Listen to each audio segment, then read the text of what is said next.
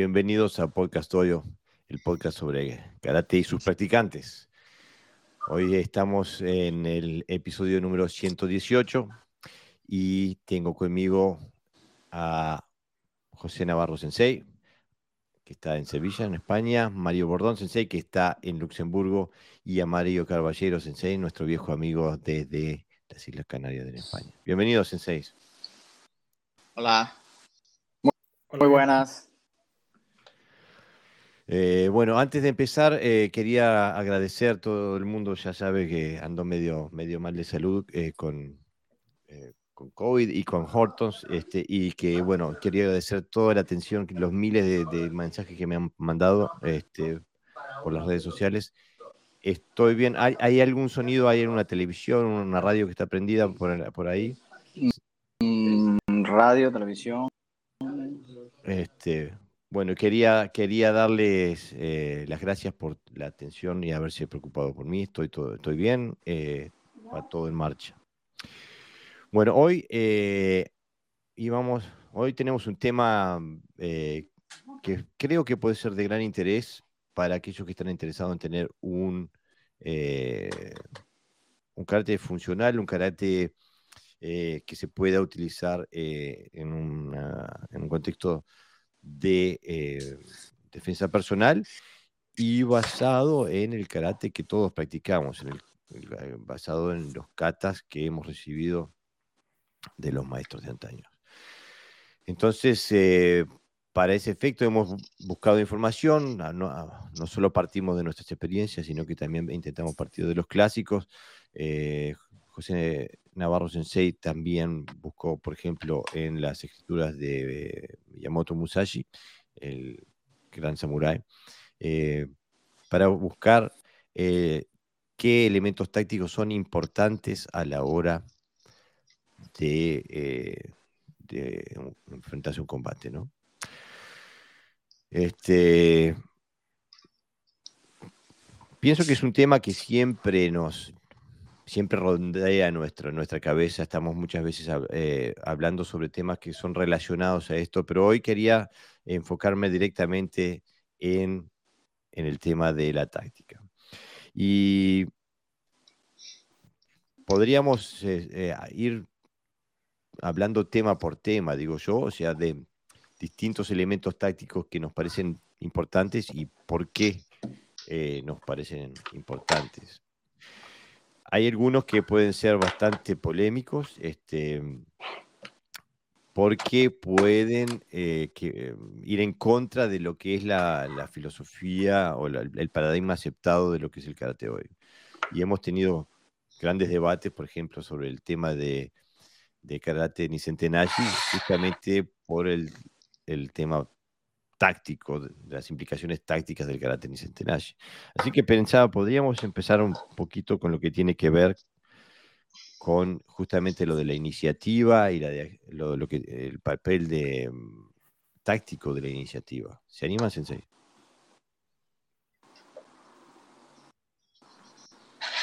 Bueno, ¿quién se, quién se tira el agua? Bueno, yo, yo me tiro, venga, en total.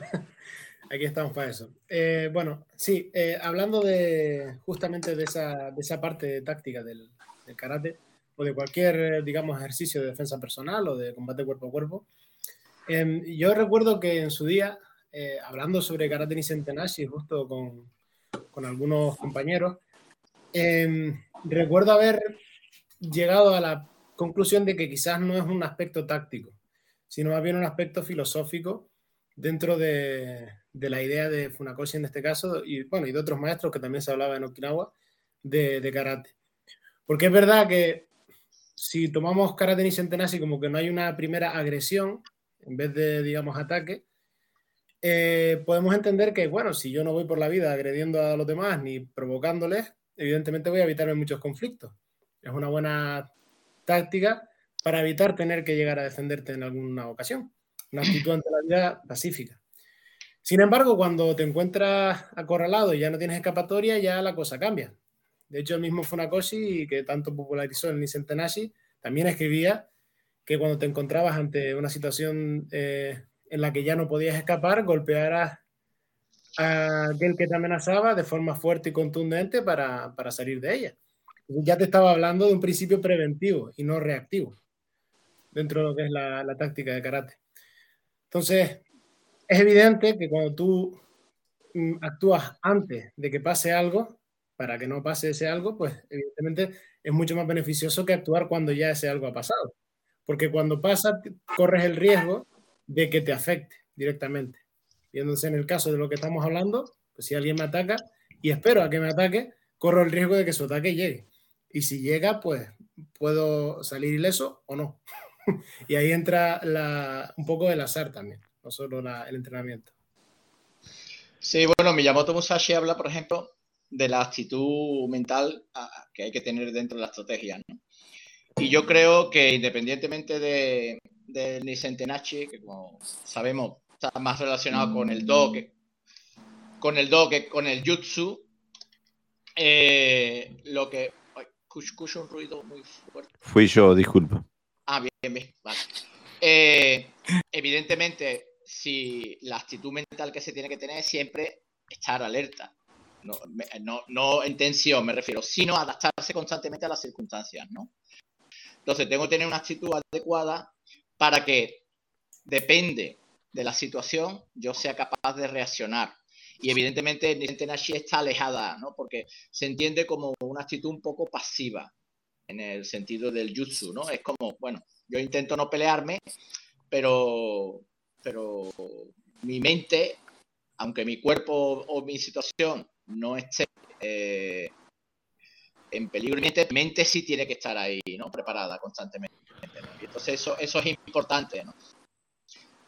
Eh, podríamos decir que podría ser Kamae, quizá una actitud de Kamae, ¿no? De guardia, de adaptación a, las situaciones que vayan ocurriendo.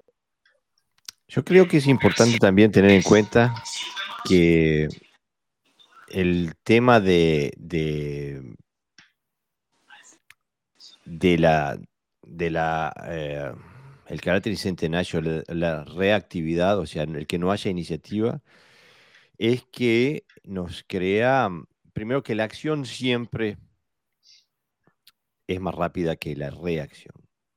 El que actúa eh, aprieta un botón, ¿no?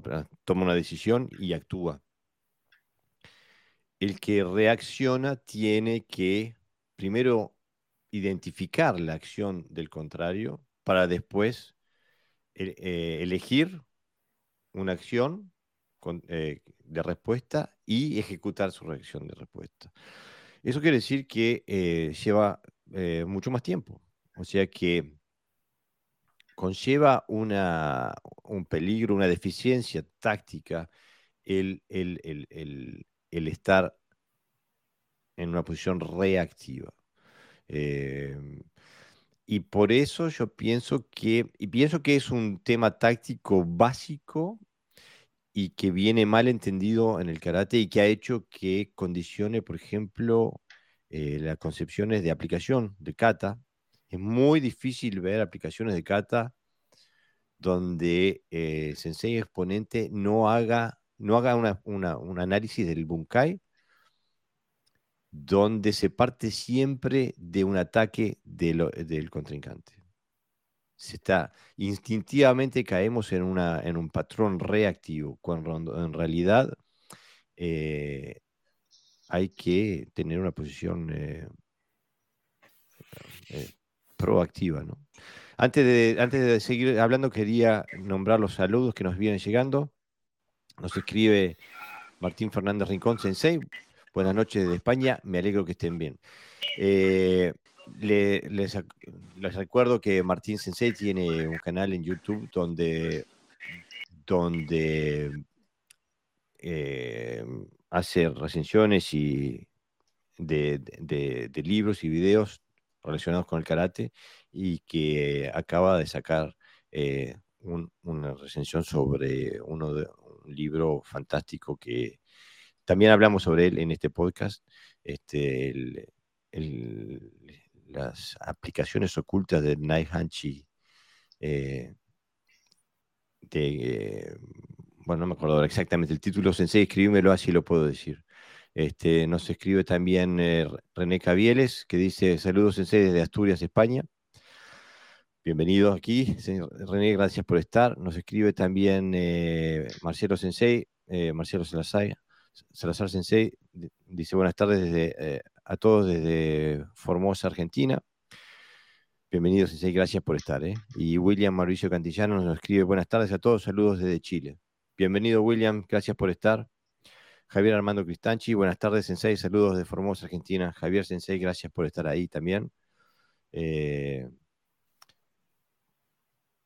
Delfino Huerta nos escribe, dice, buenas tardes, Sensei, le, deseo pronta mejoría, saludos cordiales, gracias Delfino, gracias por estar, gracias por eh, escribir. Eh. Julio Ariel Lucero Sensei nos escribe, buenas tardes, Julio Sensei, bienvenido. Y Joseph Marciaga nos escribe saludos desde Panamá. Me parece que es la primera vez que tenemos a alguien desde Panamá. Bienvenido, Joseph. Gracias por estar. ¿eh? Eh, nos escribe también eh, Javier Fermani. Buenas tardes desde Argentina. Los saludo. Gracias por compartir sus pensamientos. Los escucho siempre por Spotify. Javier, gracias por estar. Qué bien que nos seguís. Este, y Martín Sensei nos dice Hidden Karate, The True Bunkai for Heian and Naihanchi. Es el, el nombre del libro que acabo de de recensionar. Y Osmani Cruz Coca nos dice, buenas tardes, saludos. Y este, bueno, así que estamos, en, estamos con toda. ¿Alguien más quiere hablar un poquito más sobre, sobre, sobre táctica? Hombre, el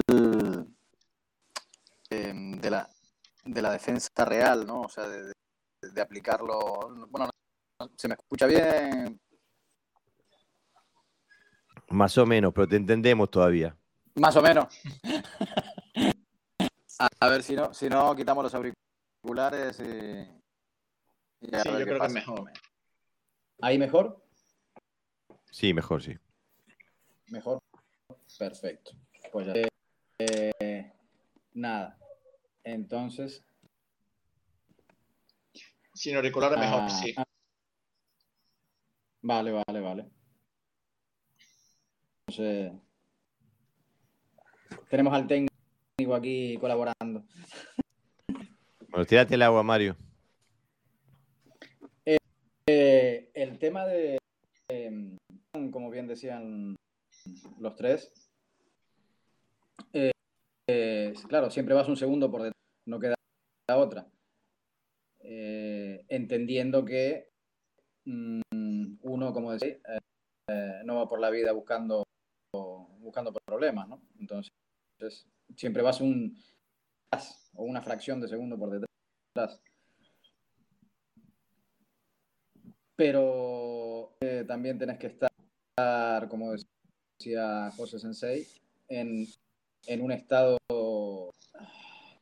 perpetuo de, no sé si de alerta o de guardia, perfectamente consciente del entorno en el que estás.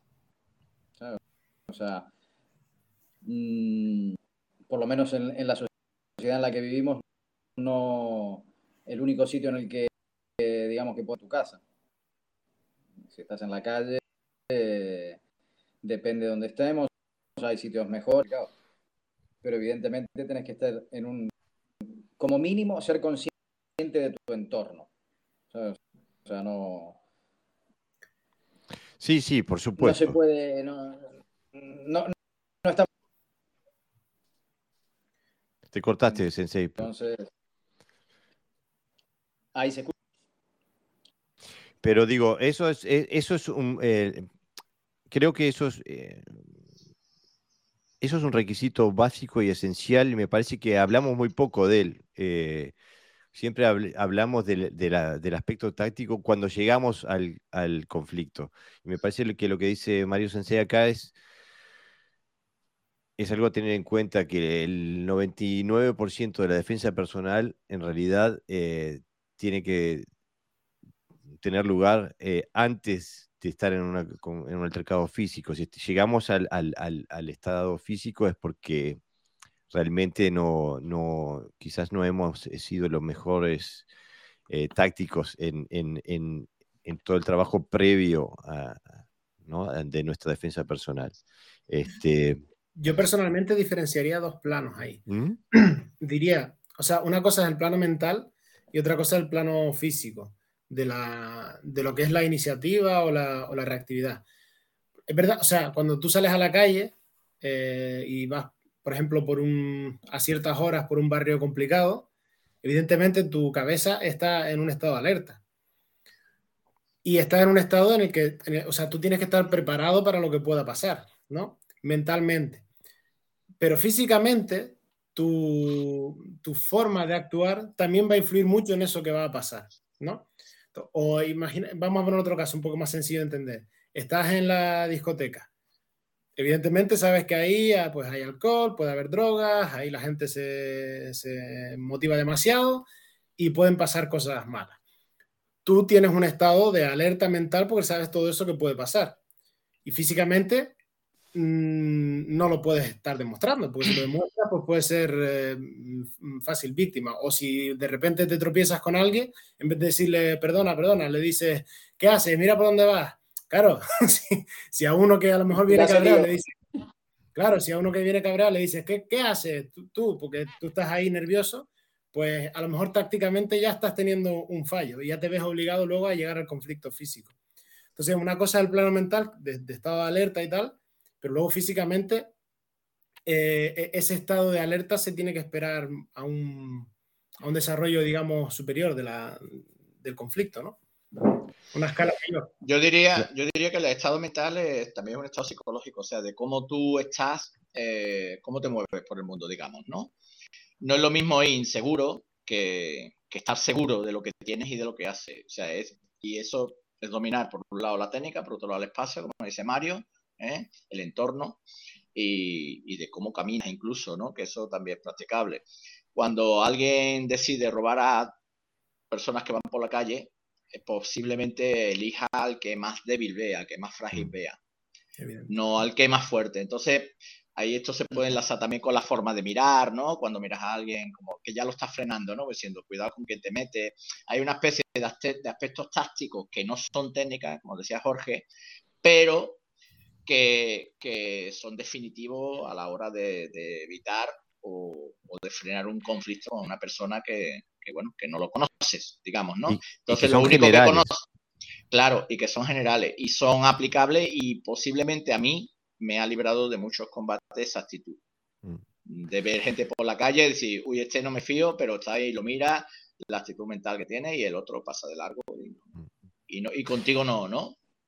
Justamente Tener la capacidad. Eh, sí, estoy, estoy eh, ahora, como estoy con gripe y eso, eh, aprovecho para ver, ver las series que me gustan, etc. Y soy fanático de una serie vieja que se llama Band of Brothers, se llama en inglés, la, banda de los hermanos, ¿no? No sé si se llama así en español, sobre la, compañía Easy Company de, los, de los paracaidistas norteamericanos durante la Segunda Guerra Mundial. Y en, esa compañía, uno de los tenientes, el teniente Spears, es, em, cobra fama porque no tiene miedo, no, no, eh, parece que no, no tuviera un gramo de miedo. Y hace cosas como que se cree eh, inmortal. Eh, y mm, en una parte le dice a un soldado que tenía miedo, le dice, apenas reconozcas que ya estamos muertos, este, eh, vas a poder funcionar como un soldado.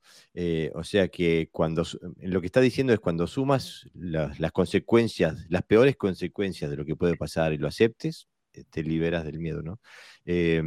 y lo cual realmente también encaja con el trabajo que ha hecho un karateca inglés que se llama Geoff Thompson. Recomiendo mucho el libro de él que se llama eh, eh, fear, eh, The Friend of Exceptional People, es el miedo, el amigo de la gente excepcional, que lo escribe a través, en base a su trabajo como, no sé cómo se llama en español, una persona que está en las discotecas y echa a los borrachos. Este... Sí, en inglés es el bouncer y aquí es el portero. Exactamente. y y que habla justamente sobre el aspecto psicológico de lo que es la, la agresión entre seres humanos. Pero el tema de la, de la, acción y la agresión. Sí, dale, dale, Sensei. No, la discoteca es un mundo aparte. bueno, igual me equivoco, pero seguro que como mínimo alguna vez la discoteca. Eh, yo ya estoy viejo para las. Yo ya estoy viejo para las discotecas, estoy casado hace 40 años, así que ya no. Pero no, nunca te tocó discoteca. Estás cortado, Sensei, no te, no te escucho nada. No, digo, si nunca te tocó trabajar. No, yo sé. ¿Se escucha? No. Te, te cortas, Sensei. Se corta por trozos. Sí. Mientras Sensei y Mario eh, intentan eh, enganchar, vamos, leyendo. Este, dice eh, Álvaro Núñez nos escribe saludos desde Uruguay, Senpai Primer Dan, Álvaro Núñez, Kyokushin IFK. Qué bien que tenemos un Kyokushin presente. Bienvenido, Álvaro. Luciano Bubiña nos escribe hermosa la temática del podcast de hoy. Gracias, Luciano. siempre intentamos, intentamos eh, tener un tema que guste, ¿no? Eh, y Marcelo Sensei, Marcelo Salazar Sensei nos escribe, creo que es muy difícil que una persona de pequeño tamaño ataque a una persona de mayor tamaño. Teniendo en cuenta, siempre me preparé para alguien más grande que yo, ya que apenas mido 1,69. Claro, si alguien ataca, eh, lo hará siempre de una posición de fuerza, no va a, darle al, más fuerte que encuentre, le va a dar al más débil.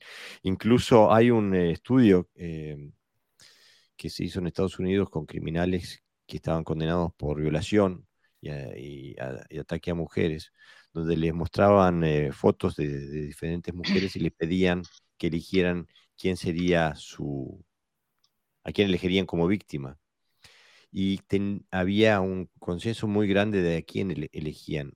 Y, los parámetros por los que elegían eran el, idioma corporal, o sea, de, si, irradiaban seguridad o irradiaban inseguridad, y el otro, el pelo largo, eh, porque si tenía pelo largo es más fácil de controlarla. Eh, pero el, em, el, idioma corporal era, era el otro parámetro. Eh, eh, entonces, digo, es un tema que em, a, mí lo que tiene la, lo de, el tema de la, em, de la iniciativa y de la acción versus reacción es que también condiciona nuestra, eh, condiciona nuestra mm, concepción técnica y nuestro análisis de lo que está, de lo que extraemos, la información que traemos del kata y de lo que comprendemos cuando vemos el kata, porque eh, tendemos a interpretar la primera técnica siempre como una, eh, como una defensa, sea cual sea la técnica. Sí, Sí, eso además suele hacer de una forma poco, poco realista, ¿no? a la hora de escoger la defensa, el tipo de defensa y ataque y demás, no suele asemejarse mucho a, lo que se ve en la realidad. El problema de la defensa es que, eh, más que que sea una defensa a sí mismo, es que está condicionada al ataque, es decir, sabemos lo que nos va a atacar, cuándo y cómo. Entonces no puedes considerarlo un elemento táctico, porque ya sabe, ya está trabajando desde un punto de preestablecido. Yo estaría de acuerdo en un momento dado eh, que pudiéramos aplicar defensa pura, eh, por, diferenciarla, eh, mm, si el otro atacara y tú no sabes qué, ¿no? Por ejemplo, en karate podría haber un ejercicio que se llama Yuipon Kumite. Pero aún así también está preestablecido, puesto que te va a atacar con técnicas de karate que ya conoces. Claro. Entonces, la preparación no puede ser simplemente eh, desde el punto de vista de la formalidad del kata, sino que tienes que llevar a, más allá. Entonces, la defensa, por ejemplo, el Flora Devi en su libro, ahí está un poco en contradicción a lo que dice Jorge, de que la acción es más rápida que la reacción, y ella da un ejemplo de, los pistoleros ¿no? en, el oeste. Dice, ¿por qué siempre muere? Claro, eso es película, ¿no? Es una comparación que ella hace que, bueno, que en la vida real a lo mejor es difícil llevarla. ¿Por qué el pistolero, el malo, aún siendo más rápido, dice que el bueno de la película, eh, acaba muriendo? Dice, porque el, hecho de atacar implica que tiene que pensar primero y luego accionar, mientras que el defensor es un acto reflejo. Eso es lo que dice ella. Eh, en algunas situaciones puede ser, no como algo absoluto. Es verdad que a veces nosotros sentimos algo y nos movemos rápido y reaccionamos y nuestras reacciones son muy rápidas, pero tienes que tener un buen entrenamiento y sobre todo esa preparación mental de la que hablábamos, ¿no? De no estar tordía y a ver qué pasa, pero sí como esa, como que está ahí dormida, ¿no? Como le pasa un poquito a los gatos. Entonces, la estrategia es un, mundo muy, muy variado. Lo que ocurre es que, eh, como dice Jorge, el problema en karate, y sobre todo a través de las catas, es que no se trabaja eso. Mm. No lo que se trabaja es que yo te ataco una técnica determinada y tú me haces exactamente como se hace en el kata. A veces hay variaciones, pero no deja de ser una acción y a veces, a veces muy tardía, muy tardía sobre, sobre. Por ejemplo, yo, yo no dejaría que alguien se acercara tanto a, a, mí, a, mí, para que me atacara. ¿Entendéis? Claro. Porque sería, entonces sí sería muy difícil reaccionar ante, ante un ataque. Entonces, la, la, la, la, técnica tiene que contener elementos tácticos. Y los elementos tácticos, pues depende de muchos factores, ¿no? Por la altura del, del atacante, la velocidad, etcétera, etcétera, ¿no? El estado de ánimo personal. Ahí hay dos cosas que dices que me gustaría rescatar. Eh, una es eh, que hablas de, la técnica tendría que tener elementos tácticos. Eh, yo, yo pienso lo mismo, pero al revés. Yo pienso que la táctica tiene que tener elementos técnicos. O sea, es, la táctica la que define las técnicas que voy a hacer, ¿no? y también una cosa que es importante que nombras ahí, Sensei, es la distancia, que es el, segundo punto que quería hablar hoy. Pero antes de pasar ahí, quería también eh, darle entrada a Marcelo Sensei y después darte, volver a dar entrada a vos, Mario, que querías decir algo. Dice, Fudoshin dice, me adoctrinaron con que el kata siempre empieza con una defensa y nunca estuve de acuerdo con eso. Discoteca o boliche, como decimos en Argentina, es un tema complicado eh, siempre se dijo que el karate, por lo menos el karate Shotokan, no sirve para espacios reducidos. Y trabajo pensando en eso desde hace mucho tiempo. Yo pienso que el karate sirve para espacios reducidos y el Shotokan también. Eh, depende de lo que hagamos con él. Eh, pienso que los estilos clásicos de karate tienen la información para ser, para ser funcionales. en todas las distancias. Lo que pasa que, lo que pasa es que no lo entendemos de Motobu. Motobu decía que, el karate era para espacios reducidos, decía todo lo contrario. Claro. Lo que pasa es que no lo entrenamos. Eh, Mario Bordón Sensei, tenías. A ver, Mario. Eh, he vuelto. Ah, ah, aquí estás, ahora estás bien. Ahora, funciona bien, ahora sí. Ahora, sí. Ahora sí, hemos cambiado el, equipo. Gracias al asesoramiento técnico. Ahora estás perfecto, ahora estás perfecto. Este...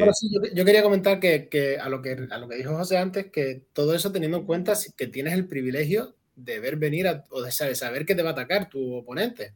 Porque eso también, siempre cuando decimos, venga, tú me vas a atacar de lo que tú quieras y yo voy a defenderte y contraatacarte y tal igual. Primero, siempre te ataca con técnicas de karate. Te va a hacer Oizuki, Maigeri, Yakosuki, algo de esto. Segundo, eh, sabes que te va a atacar y sabes que cuando se mueva es para atacarte. no sabes que va a ser un gesto que se va a rascar la nariz, que esto y que lo otro. Y tercero, como bien decías también, apuntado al tema de la distancia, el, el, tema de la defensa hecha exactamente como está en el kata, sí, pero y además entendiendo esa defensa como pues Maso Izuki, yo la hago una en Senkusudachi. O sea, que es una defensa aplicada de una forma así, así, también, dentro de lo que es el realismo, ¿no? O sea que es todo, está todo envuelto en una especie de mentira, una coraza de mentira, que, que, no te deja ver luego en lo que después en la vida real te llevas una sorpresa increíble. Claro, yo pienso que no, no, no, no creo que sea una mentira per se, creo, que es una mala concepción de lo que realmente hay ahí adentro, ¿no? Eh, y no- y hay gente que piensa más o menos como nosotros. Álvaro Núñez nos escribe, hay muchas técnicas en el kata para espacios reducidos. Armas del cuerpo como Hichi, Hisa o Uraken son de utilidad en corta distancia. Eh, justamente, justamente.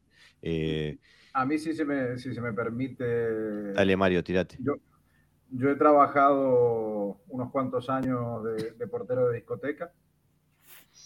No soy un tío grande, mido unos 76, así que no, no soy precisamente el, el portero típico de, de discotecas, ¿no? Eh, pero volviendo al tema de, por ejemplo, con, con el tema de lo que, lo que decía de, de la distancia, eh, para hablarme en la puerta de una discoteca, demasiado cerca son dos metros. O sea, menos de dos metros no te voy a dejar acercar. Después pediré disculpas o lo que corresponda, pero a menos de dos metros no te quiero. No me interesa. Y con las manos que las vea. Si no veo, o sea, eh, aquí en Canarias, Mario, por ejemplo, llevar una chaqueta no es lo más típico, pero Claro. en Uruguay o donde vive Jorge, sí. Entonces es muy normal que la gente vaya con las manos en la chaqueta, metida y tal. Si te vas a acercar a hablar conmigo en la puerta de una discoteca, quiero ver las manos, lo primero. O sea, no buenas no, las manos, donde yo las vea. Donde yo las vea. Porque está el riesgo de las armas, ¿no? Eh, un corte, una punta, es un segundo, es. Y ya está. Es demasiado, demasiado rápido. Es algo demasiado rápido. Entonces, y, y volvemos con el tema de, de ser consciente del, del entorno, ¿no? O sea, y, y de la persona que tenemos delante. Pero las catas no nos educan, bueno, no nos educan. eh, generalmente no educan para ese tipo de conflictos. A- a- Mm, hombre, a ver. mm, yo creo que ha- hablo por experiencia, ¿no?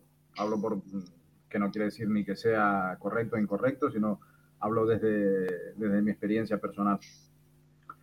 Eh, mm, yo trabajaba de portero de discoteca en Uruguay y solo hacía karate que esto creo que en, en alguno de los podcasts anteriores lo comentamos con, con Jorge y, con, y contigo, José.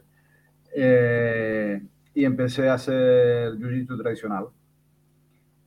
Porque claro, a nivel legal, eh, yo me manejaba con el Kyokujin y pues solo, solo contundencia, solo percusión. Entonces la cosa estaba muy complicada a nivel legal. Y el jiu-jitsu, pues me ayudó a entender mejor, a leer mejor lo que había en los katas, ¿sabes? Que había mm, movimientos que quizás yo no, tenía, no había tenido en cuenta y mi profe no había sabido eh, explicarme o desglosar el, el kata eh, por ese lado. Porque claro, hay un aspecto que, que no se puede, es, no se puede ni se debe dejar apartado, que es el tema legal. Que es el tema legal. O sea, eh, evidentemente tú tienes el derecho legal de defenderte, pero tienes que cumplir también, al menos aquí en España, eh, supongo que en Dinamarca será más o menos igual, eh, el tema de la ley de proporcionalidad. Si me agrede con un cuchillo, no puedo sacar una pistola. Entonces, mm, debo mantenerme en un criterio más o menos parejo de, de nivel de contundencia a la hora de, de defenderme. Entonces, eh, pero, pero sí empecé a entender más cosas de los, de los katas, ¿sabes? O sea, eh, a ver que había agarres, a ver que había cabezazos, a ver que había estrangulamientos, a ver que había proyecciones, inmovilizaciones, están ahí. Lo que pasa que mmm, o por falta de experiencia o por falta, ¿sabes? Eh, Nos pasó a todos. De, nos de pasó curiosidad, no lo había visto. No, nos no pasó a todos eso. Pero, Pero a ti he dicho no que no lo haya, he dicho que no se enseña. No, no, no. no, no, pero, pero, pero hay. Es que el kata, el kata no, no, se debe ver como una cosa completa para enseñar. O sea, el kata es, es un modelo que tiene los recursos dentro, pero si no está sensei que te explique, digamos, o alguien que te ayude a desentramarlo, es muy difícil llegar a... lo tradujera a... Claro, si lo ves como un molde, dices, bueno, sí, es como si yo, cojo un libro de, de, recetas y solo veo fotos, y veo guisantes, veo esto, y digo, bueno, sí, pero ¿qué hago con los guisantes? Si no... Es más, el kata no puede, no tiene la capacidad de enseñar eh, o de contener información sobre elementos tácticos previos al combate, porque nos... Eh, el kata empieza con el combate. No hay contexto, claro. Eh, exactamente, no tiene la, no tiene la manera de, codificar esa información, porque ya la, información empieza en el momento de contacto con el, con, el, con el contrincante. Así que no, no nos puede dar información de los elementos tácticos que tenemos que, tenemos que tener en cuenta previos a ese, a ese primer encuentro físico. Nos escribe Gerardo Valves, Sensei. Dice saludos desde Canadá, tema interesante como todo lo que se van desarrollando a lo largo del tiempo. Por ahora no puedo hacer más que escuchar y aprender, pero el trabajo me impide participar como me gustaría. Abrazo grande para todos y me alegro de ver a Jorge Sensei recuperado y en la pista. Gracias Sensei, gracias por el saludo y bueno, seguimos publicando tu valioso trabajo con los dos apuntes y de vez en cuando hacemos algún episodio contigo. Luciano Viña escribe, 100% de acuerdo con el sensei. Si se acerca a menos de dos metros en actitud agresiva, hay que considerar que ya atacó. El tema es que se le, qué se le devuelve. Eh, Marcelo Sensei nos escribe, sin ofender a nadie, ¿tuvieron alguna vez una pistola enfrente? A mí me pasó varias veces. No, a mí nunca me pasó, por suerte. Creo que el error fue de que esas personas acercarse demasiado. Si hubieran apuntado de lejos, quizás no estaría hablando en este momento. Bueno, eso es un tema eso es un tema gigante para el cual casi con seguridad que tenemos la certeza de que el kata no nos prepara. Este, Los eh, samuráis se extinguieron por las armas que de fuego, o sea que no, podemos hacer nada. Eh, es un tema, es, un tema, es un tema, eh, un tema jodido realmente el de las armas. Este, mi antiguo sensei era, también era instructor de, policía y tenía un e, ejercicio, lo vi haciendo, preparando a, la, policía de la República Checa, lo vi eh, hacer este ejercicio, en la cual ponía a un policía a 12 metros de distancia con su pistola reglamentaria en, enfundada y él con un cuchillo. Sí y no había, habían como 200 policías, ninguno, ninguno alcanzó a desenfundar y disparar antes de que lo, lo acuchillara. A 12 metros de distancia. El otro día, Jorge, me contaba un alumno que tiene un familiar eh, que es guardia civil, ¿no? Es policía aquí en España. Y, y, dice que incluso desenvainando, o sea, desenfundando, perdón, tengo la, en la, mente siempre la espada, desefundando y disparándole, corren el riesgo de que lo alcance con el cuchillo. Entonces la táctica que usan, la táctica que usan es la primera bala tiene la punta una goma. Entonces la primera bala que disparan lo frena en seco o lo despide hacia atrás para que no le alcance. Y la segunda ya la usa o no dependiendo de la peligrosidad. O sea que, tienen su táctica muy, muy definida. Ah, sí, por supuesto se fíjate de lo difícil que es defender a alguien, ¿no? Pero más, más allá de todo este dramatismo, ¿no? Que eh, el, el, tema táctico eh, y, técnico, cuando está bien realizado, sirve en muchos contextos, que no solamente son agresiones extremas, ¿no? Por ejemplo, yo una vez iba paseando y pasé por un sitio donde había un perro. Lo tenía atado a la mujer, pero bueno, lo llevaba sin bozar, ¿no?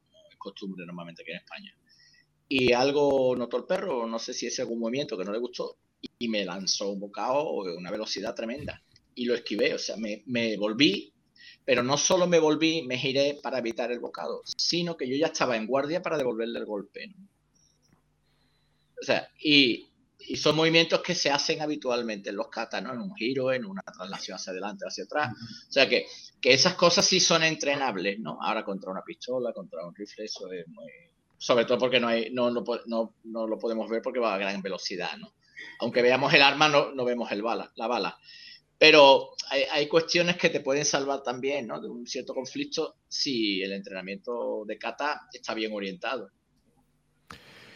Bueno, a eso va a, apunta un tema que, bueno, no quería dejar la distancia, eh, quería entrar un poquito más de la distancia, pero podemos tocarlo también a esto, que es el tema de la, lo, que, lo que internalizamos, los patrones de movimientos y los patrones de reacción que internalizamos eh, en nuestro entrenamiento. Que eso es una de las cosas que entran en, juego, por ejemplo, en una situación en la que, en la que como la que cuentas tú ahí, Sensei, donde no hay, em, no hay casi eh, eh, un proceso cognitivo, simplemente hay reacción eh, de, un patrón ya internalizado que pasa a ser casi, casi como un reflejo, ¿no? de estilo Pablo. Mm. Este, un reflejo condicionado, podríamos decirle, ¿no? Este, pero quería, quería también entrar ahí, pero primero, no, me parece que nos falta profundizar un poco en el tema de la distancia, porque está también muy relacionado con cómo vemos las, eh, cómo vemos la información, cómo traducimos, cómo descodificamos la, información que viene en los catas. Este, porque si siempre que estamos, cuando estamos analizando un kata, nos imaginamos a distancia larga frente a otro, intercambiando golpes y patadas, la información que hay en los katas no nos va a ayudar. Porque es otra información completamente distinta. Es una información que trata con contextos tácticos que tienen que ver con la violencia real. Y en la violencia real, eh, si bien puede haber momentos de fluctuación donde se desprenden, siempre terminamos agarrados y en el forcejeo. Eh, y es, una, es una ley del conflicto físico humano, eh, ¿no? Y mm, entonces, si, tenemos esa visión del, del, duelo, en vez de con espadas, con técnicas de karate el, o la pelea tipo kickboxing, eh, no digo que esté mal y que no sea efectiva, lo que estoy diciendo es su relación con la información que hay en los katas. O sea, que no vamos a poder utilizar la información que hay en los katas a la hora de hacer una pelea o un combate, por así decirlo. Y bueno, y eso está a la vista, se, lo, se ve fácilmente al ver la gente que hace, que hace, si hay comité, no puede utilizar sus katas para... Que son, mundos, son mundos distintos. Tú ves, tú ves a los mejores peleadores del mundo eh, sobre el ring o, sobre el, la cosa, el hexágono ese que utilizan los, el octágono que utilizan en MMA y tal, los ves peleando y ninguno, pero ninguno te hace una técnica ante un golpe de, un puño, una patada o tal, ninguno te está haciendo una técnica que se ve en un kata. Ahora se agarran entre ellos, empiezan a forcejear y a intentar tirarse esto y lo otro y empiezan a aparecer eh, que si una Gyuke, que si un Gedambarae, entendido como, como lo que están haciendo ahí en ese momento, ¿no? pero nunca vas a ver a nadie que te lance un puño y que el otro haga y se clave ahí. O sea, eso no, no, no, ha pasado nunca que yo haya visto y no creo que pase porque es prácticamente imposible. Entonces, esa información que hay en el kata está pensado para otro contexto, otra distancia, pero, pero ¿por otra manera de Porque es erróneo interpretar algo de esa manera. Porque yo sí claro. aplicar o sea, cuando alguien te agarra, baja y le golpeas con el antebrazo al cuello y lo separas. Sí, pero, pero no es, pero no es un, no ves a los peleadores haciéndolo cuando te atacan de Suki, a lo que me refiero. Lo ves haciéndolo cuando están en un contexto de, de clinch o más de cuerpo a cuerpo, en un contexto diferente, ¿no? No lo usan como un uke, lo usan como un ataque, ¿no? claro, es que, es que, en el kata, lo que decíamos antes, es que como el kata es tan visual, se nos va la mente siempre al movimiento pero hay un montón de elementos no visibles, me, refiero al ojo, pero sí, sí, sí, sí que uno siente cuando practica, que son perfectamente utilizables en un combate, que no tienen absolutamente nada que ver con cómo finalizo una técnica, ¿no? O cómo me comporto ante un movimiento del otro, ¿no? Y, claro, por, eso, está en el, eso sí está en el kata, lo que ocurre que no está en el kata estandarizado. Por eso hablaba de la está diseñado para por eso habla de la interpretación de la técnica. Si, ves, o sea, ves, lo, ves las técnicas, pero las ves en un contexto completamente diferente. No las ves en el momento en que están a dos metros tirándose puños y piernas. Lo ves casi siempre cuando la distancia se acorta. Ahí empiezas a ver técnicas de los katas, ¿no? Ellos a lo mejor ni siquiera han hecho un kata nunca, pero claro, la técnica sirve, la usan y ya está. No significa que al final el cuerpo humano es uno solo. Pero yo, por ejemplo, a mí me gusta mucho ver los combates estos de MMA y cuando están ensarzados ahí cuerpo a cuerpo con las jaulas, esto y lo otro, los pongo a cámara lenta y, me gusta ver, ir sacando, y ah, mira, aquí está haciendo tal, tal, y voy sacando ideas de, distintas aplicaciones de un mismo movimiento, que puede ser una Geuke, un Ucheuke o yo qué sé, cualquier... Claro. Sí, el Ageuke, nadie, te va, nadie te va a atacar fuera de distancia. Si, si alguien, si, te encuentras con un agresor que te ataca fuera de distancia, está, entonces no, es mucha suerte. Normalmente se van a acercar y van a querer hacer algo, ¿no? Y por eso el cuerpo a cuerpo eh, es tan importante. A lo que estamos intentando entrar es que es intentar transformar la visión de, del AGU, que como en este caso específico, como una respuesta defensiva hacia un, hacia un golpe a la cara, que en realidad tácticamente el AGU que así no funciona, y el AGU que está en los catas pero que así no funciona, pero que tiene una aplicación táctica mucho más efectiva en otros contextos tácticos. Déjenme leer un poquito porque si no, perdemos un montón de comentarios. ¿eh? Eh, Marcelo Sensei eh, escribe, hablando justo de lo que hablamos anteriormente, dice, queda claro que después siempre me arrepentí de haber reaccionado. Era joven y no medía las consecuencias. Hoy pensaría mucho si reacciono o no ya que si tomamos el caso de Argentina, normalmente el que te ataca está drogado, por lo tanto pierde el sentido del dolor. Por eso muchas de las, de las, de las tácticas y las técnicas que hay en el kata tratan con cerrarle el sistema nervioso central al, oponente, ¿no? No, van basados en el dolor. Santiago nos escribe, saludos estimados, la mirada atenta es fundamental, el primer kamae es mental. Eso en cuanto a la violencia consensuada. Si te, si te garronean es otra historia. El tema arma de fuego es otro capítulo. Garronear en uruguayo quiere decir pegar sin aviso. Sorprender. Sí, exactamente. Traducido este, al cristiano de eh, eh, Marcelo Sensei nos vuelve a escribir, dice, vi a una persona drogada donde un Fiat Uno le pasa encima de la pierna y le produce una fractura expuesta y quería seguir peleando, hablando de violencia real y de la inseguridad que se vive en la Argentina. Por favor. Mm. Antonio Machado, Antonio Amado, ya me iba por la literatura, disculpe. Antonio Amado nos escribe, dice, saludos, ¿podría, señor Garibaldi, decir el título exacto del libro que ha mencionado sobre el miedo?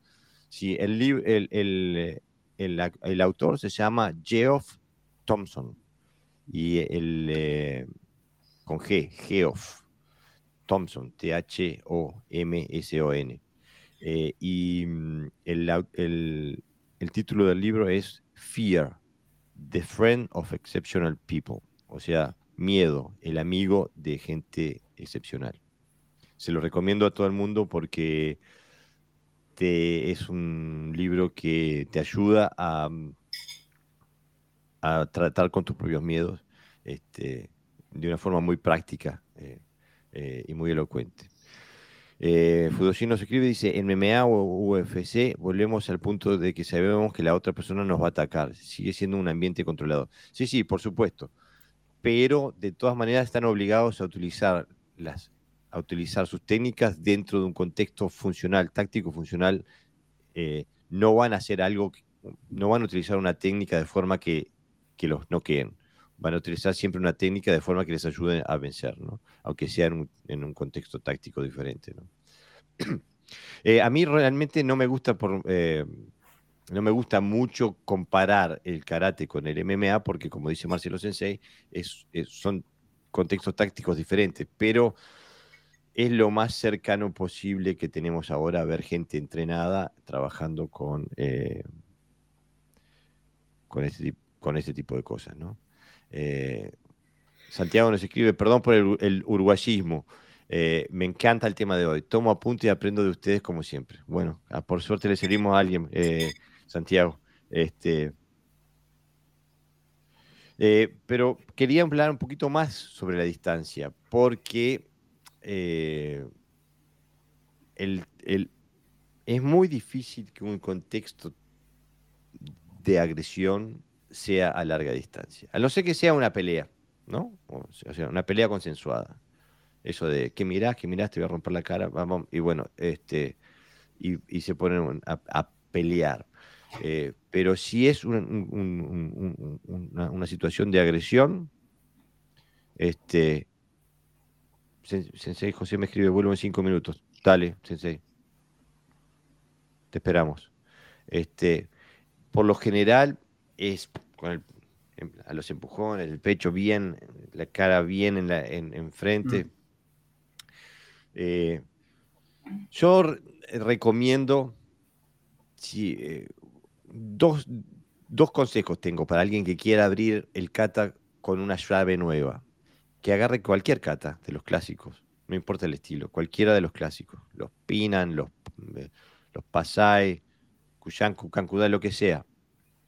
Y que agarren la, la técnica inicial, la primera técnica del kata, que no la vean como reactiva y que no la vean como un uke y a ver qué encuentran. A ver si la ven, si la ven como activa y la ven como algún, alguna forma de ataque. A ver qué encuentran. Van a ver que hay un. Con, desde, con ese prisma se pueden encontrar un montón de cosas diferentes en, en los katas. Y que corten la distancia también. Y ahí ya se abre un mundo, un mundo nuevo. Se abre un mundo totalmente nuevo. las agresiones, o sea, mm, volvemos otra vez, tanto en la puerta como dentro de una discoteca o para robarte, siempre van a intentar estar lo más cerca posible de, la víctima. O sea, si, si yo voy a intentar robarte, evidentemente tengo que estar cerca de ti para amenazarte, ya sea con el cuchillo o con la pistola, porque no es lo mismo sentir el cañón que te rasca las costillas o sentir la punta que te está ahí pinchando, a hacerlo a tres metros de distancia. Entonces, evidentemente. siempre, viene la parte esa de intimidación, de testeo, donde se te acerca, se, se crece, hay un toque, un cabeceo extraño, donde es, muy parecido a un comportamiento, al final es un comportamiento que sale de las entrañas, ¿no? Y es un comportamiento muy primitivo, ¿no? Muy animal. Sí, sí, muy toque de animal. Mucho a los desafíos animales, ¿no? Se miran, se testean, se prueban, y si se ve con posibilidades de ganarte, por lo que sea, ahí es cuando ya dice, bueno, pues a por todas, ¿no? y, y, te suelta el, el, golpe, el agarre, o te intenta agredir de la forma que sea, ¿no? Eh, Fudoshin nos escribe y dice, creo que la distancia media o larga es para torneos. Eh, sí, aunque también eh, eh, siempre pasa... de todo. Exactamente. lo que pasa que se pasa siempre por la larga y la mediana y se llega a la corta, ¿no?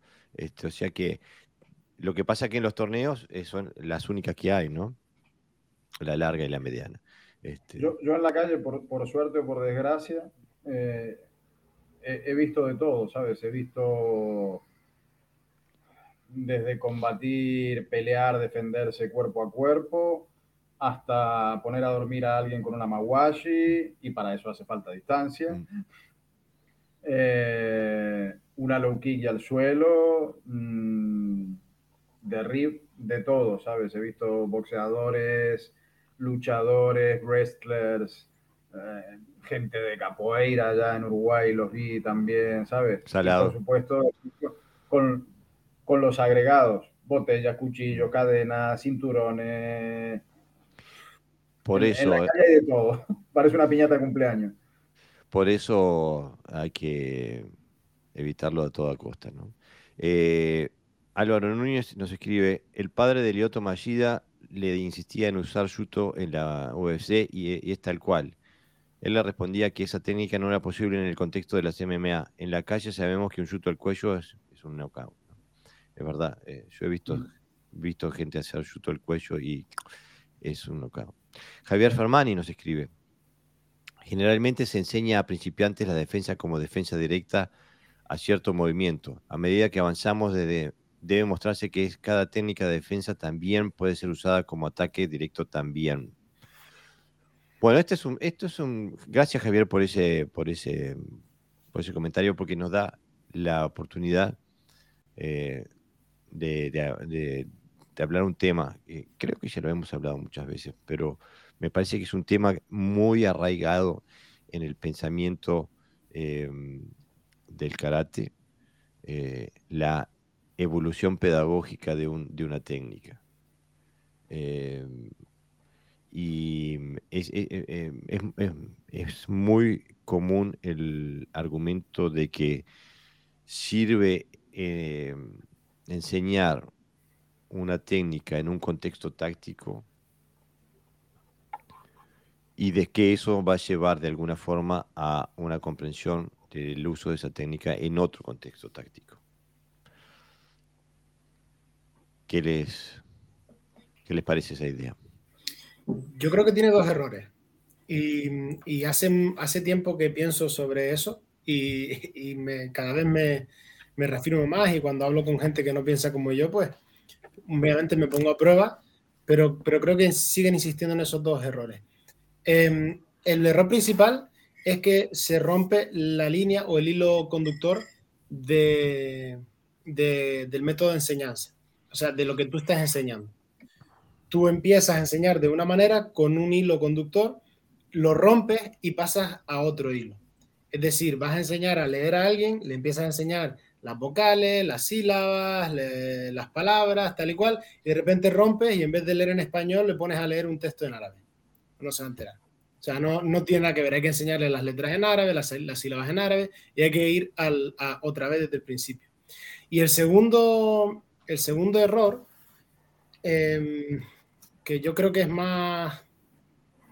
O sea, rompes el hilo conductor, vamos a, resumir por ahí, ese es el, el error número uno y el segundo error es decir, ¿cuánto tiempo hay que estar en el hilo 1 para pasar al hilo 2? Es decir, ¿cuándo me empiezas a enseñar la otra forma de aplicar esto? Porque muchas veces cuando hablo con, gente que, que, tiene esa teoría pedagógica, empieza a enseñar esto después de 7, 8, 9, 10 años de práctica. Digo, bueno, pues si empiezo a entrenar para aprender a defenderme, imagínate, con 20 años, voy a empezar a aprender a usar esto de una forma efectiva con 50. a lo mejor ya pues no me interesa tanto estar eh, aprendiendo esto, me voy a otro lado y aprendo cuatro cosas básicas que me sirvan y ya está. ¿No? Eh, o sea, eh, creo que hay un error, digamos, conceptual, pedagógico y un segundo error que es deficiencia.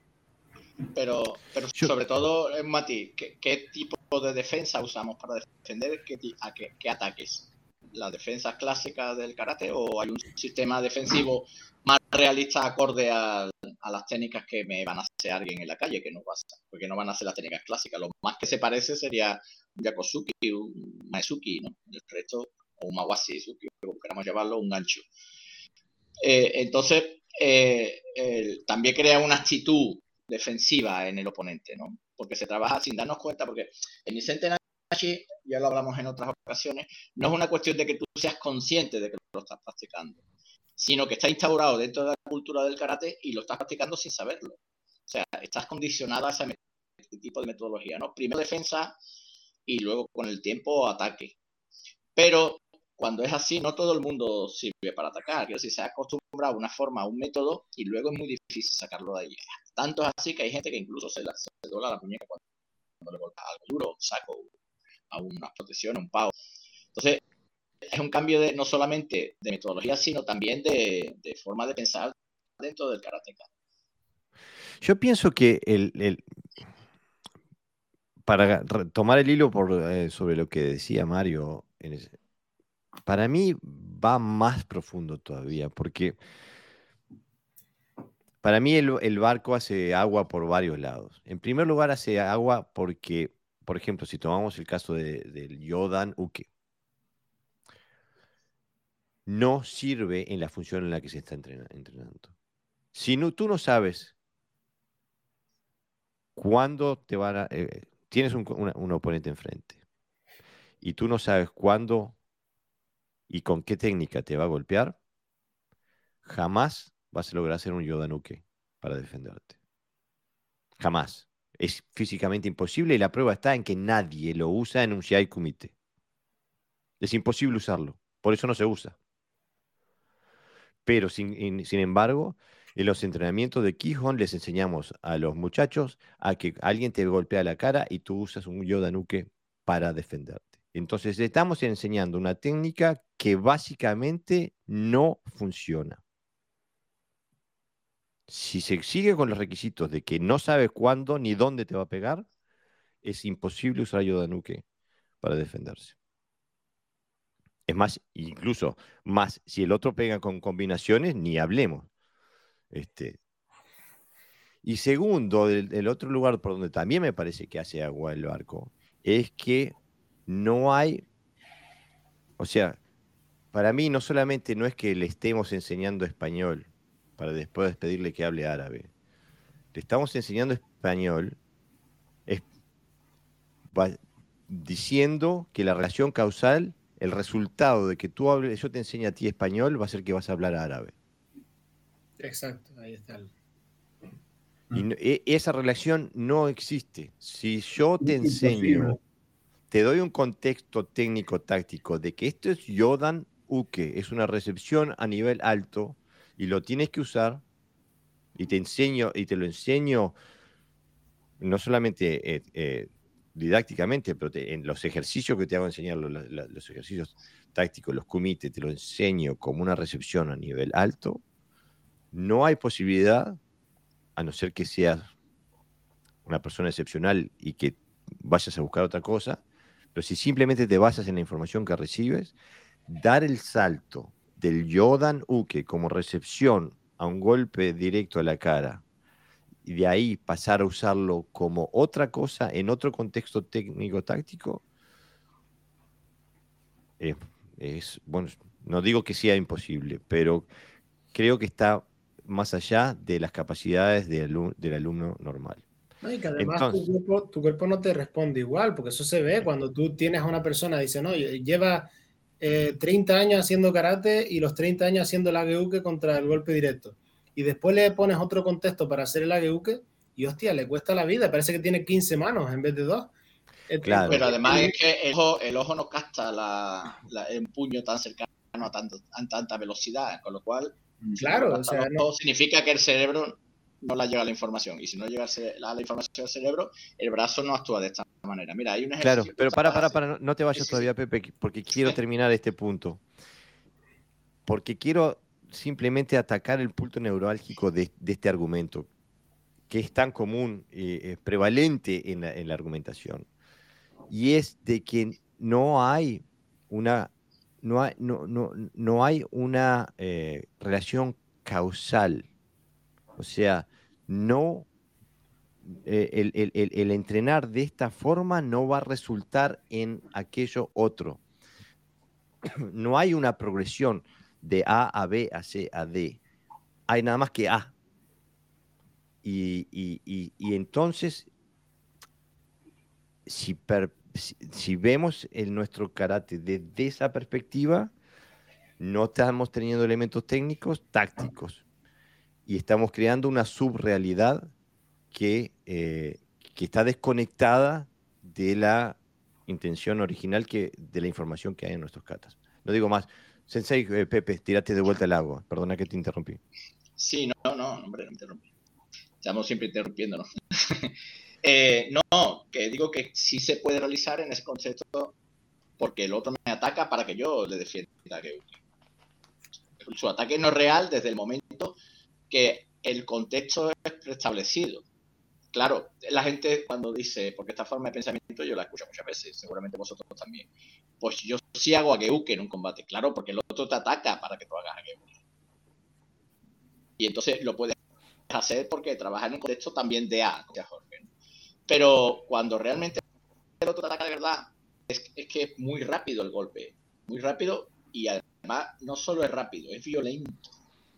Es decir, que la información que recibe no es solo una información física de una técnica, recibe también un impacto emocional y psicológico. Y la mayoría de la gente que ha trabajado en ese contexto tan cerrado no está preparado para recibir ese nivel de agresión, ese nivel de agresividad. Con lo cual le hace todavía más inviable. Tú estás así en guardia y yo te digo, te voy a tocar el nariz y ya solamente hacer esto, que es lo más rápido que puedes hacer a tu golpe de rápido, la mayoría te entra. Imagínate si tienes que hacer esto. ¿no? Claro. Todavía Y mucho, si, mucho y peor. si yo, y si no te digo que te voy a pegar en la nariz, no sabes, más difícil. y si no te digo que voy a hacer un golpe, si- no- o que voy a hacer dos, o que voy a hacer tres, digo, eh, es, es, es, es, es completamente inviable. Entonces Es un entrenamos, problema pedagógico, claro, o sea, no. claro. No- Entrenamos no una cosa que nos Es una pedagogía, pedagogía que como se ha consensuado por la mayoría de la gente, entonces se acepta como verdad. Lo que hablamos Sí. siempre de las mayorías, ¿no? Es un pero paradigma aceptado. Claro, es un paradigma aceptado, entonces es muy difícil luchar contra eso, ¿no? Porque eh, eh, eh, casi, casi es un riesgo lo que nosotros estamos diciendo, ya lo sabemos, ¿no? Pero nosotros hablamos de otra cosa. Si hablamos de táctica, no podemos hablar desde un punto de vista eh, eh, irreal. O sea, yo no puedo decir, ah, pues si yo tengo una pistola, mato a seis personas.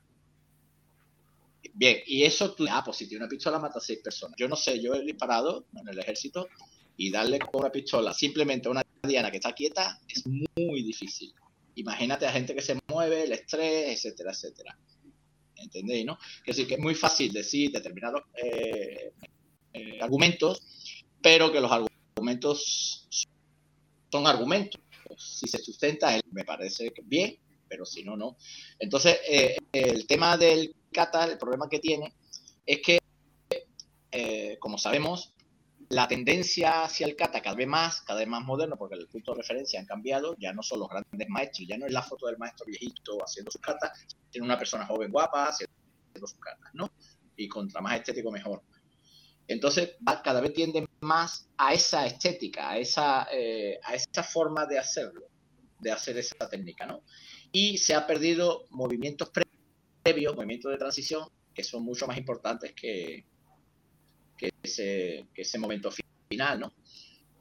Que no se hace ya en la mayoría de las catas y que no se toman en cuenta, ¿no? Por, por ejemplo, Eh. es, el, es el trabajo del, de ansiar el espacio a través de, de cómo me coloco frente al oponente, ¿no? ¿Qué les parece si hablamos de el tema de la simplicidad?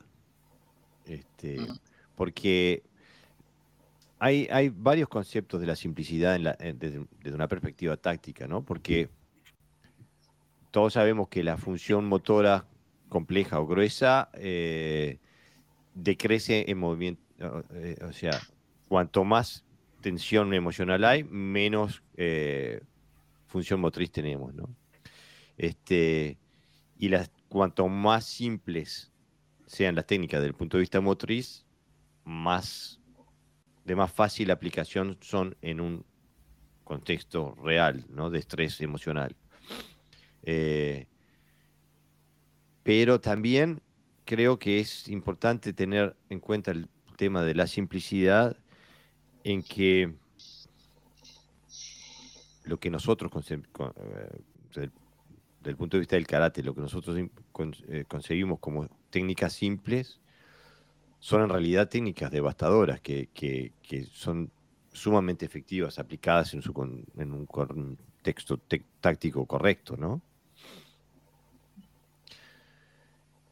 Yo prefiero tener un Tsuki potente a tener un super Ura Mawashigeri este, potente. contundente, mágico y maravilloso. Evidentemente la, la simplicidad es lo mejor. Insisto, yo basado en, en, en haber tener- tenido que trabajar de, de portero en discoteca. Nada elaborado, por favor. Sencillito y, y hasta el hueso. Nada, nada complicado. Otra vez, Eh, otras veces lo... Ah, perdón, perdón. Sigue, sigue, varios. Sigue.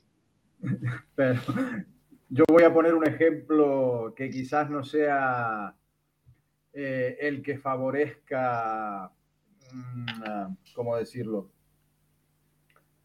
Un buen concepto, ¿no? Pero insisto, yo mido unos 76. No vamos a dar nombre de la discoteca. Yo trabajaba en una discoteca en Uruguay donde, eh, en Positos, para que más o menos Jorge tenga una ubicación. Entonces era gente de, de postín, que diría el abuelo, y el 98% eran jugadores de rugby. Ujú, Grande. Con mi metro 76, muy lejos nos vamos. Este, entonces, mm, vamos a hablar de uno específico, ¿no? Eh, Mario, al de dos metros, fuera. Hay que ganarse el pan, pues vamos para allá, ¿sabes? Ya, llegarle al hombro era casi imposible, ¿no? Le digo, jefe, nos vamos. Se da vuelta y claro, me miraba hacia abajo, ¿sabes? O sea, con sus dos metros de cristiano. ¿Y tú me vas a sacar? Hombre, pues. Preferiría que no, pero. Cago en 10, hay que comer, ¿qué vamos a hacer? Pero ¿y con ese cuerpito? Pues sí, con este cuerpito. No, pero te parto en dos. En lo que estaba diciendo, te parto en dos. Eh, nada como un buen agarrón de huevos, ¿sabes? Que me quedan más a mano que llegarle a la cabeza con un. eh, no, le meto un direct. me voy a Eso es un garrón. me voy a lo fácil, a lo básico, no, no entremos en, me- no, no, tras, pero, ¿qué, qué dirían aquí en Canarias, Mario? Bien trincado, bien, Bien trincado trincado. ahí, ¿sabes? Y misteriosamente te queda la cabecita a esta altura, ¿sabes? Porque, ¡ah! Ahí, nos vamos, campeón. Sí, venga, va, despacito. Y ya está. Y ya está. Y aquí somos todos hombres, sabemos que, vamos, zona sensible donde las haya, ¿sabes? Lo sencillo soluciona mucho, muchísimo. No, na- nada elaborado, ¿sabes? No. Sabes que está, me la- encanta lo que dices ahí, porque justo uno de los catas que entreno, que es el, el tiene justamente un, eh, varias veces en la técnica donde agarra los testículos y después da vuelta este, con un con lo que parece sí, un- lo, lo lleva donde tú quieras. ¿eh? exactamente, exactamente, ¿no? Y en Hakusuru Kume también aparecen unas técnicas a las Que, que ojo, Es que- como. per- perdón, Mario, que puede ser inclusive que algún purista, ¿sabes? Diga, oh, eso no es. No, esto es la calle. ¿Sabes? Ah, Pero No eso es, es- eso es un tema muy bueno que estás tomando, porque nosotros tenemos, tendemos la, tenemos la tendencia a que si la, la técnica no es aplicada de forma que sea exactamente igual a la técnica de Quijón, la vemos como mala. O no la vemos como no, no, karate. o sea, ¿no? eso, esto- eso está ahí, ¿sabes? O sea, en el que Pujín también tenemos, ¿sabes? O sea, me cachen 10. En cristiano, lo siento para quien so- Es un agarrón de huevos en toda regla, ¿sabes? Sin más sofisticación, sin más, no, de 0 a 100 en 0,1 segundo. Ahí se queda, el otro se queda como un toro arigonado, Eh, ¿no? Que va donde tú tú quieras. Como si le dicen No, lo que quería de- verso de... que lo que quería contar antes ya lo habíamos también hablado y es que eh, el- independientemente que tengamos nosotros la experiencia directa o no, sí la hemos visto. Por ejemplo, en algunos combates de MMA ocurre que después de la saga se pegan con todo tipo de técnica, al final cuando sin querer le meten el en el ojo se acabó. No, no puede continuar. Y además es una técnica simple, efectiva y, y lo que pasa es que pensamos en el nukite en el pecho, ¿no? Es una barbaridad.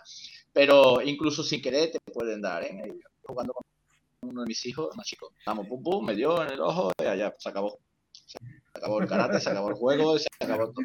Quiero decir que son técnicas, como dice Jorge, simples, eh, que no necesitan de tener una gran memoria muscular, sino simplemente puntos adecuados y, y punto, ¿no? Álvaro Aquí hay una reflexión. Aquí, aquí yo siempre hago una reflexión co- en relación de lo que dijo Mario antes, del, eh, de que los puristas pueden decir, no, pero esto tal. Yo eh, siempre hago la misma reflexión. Digo, bueno, pero eh, karate, a, a estos puristas se lo suelo decir mucho. Digo, karate en años del siglo XX, vale, pero ¿y antes para qué era eso? O sea, ¿para qué estaba pensado el tema? Bueno, pues era, y todo el mundo dice lo mismo, ¿no? Un arte marcial de defensa personal, de sobrevivir y tal. Y digo, bueno, pues, muy bien. Digo, ¿y, ¿y qué es lo más efectivo para eso?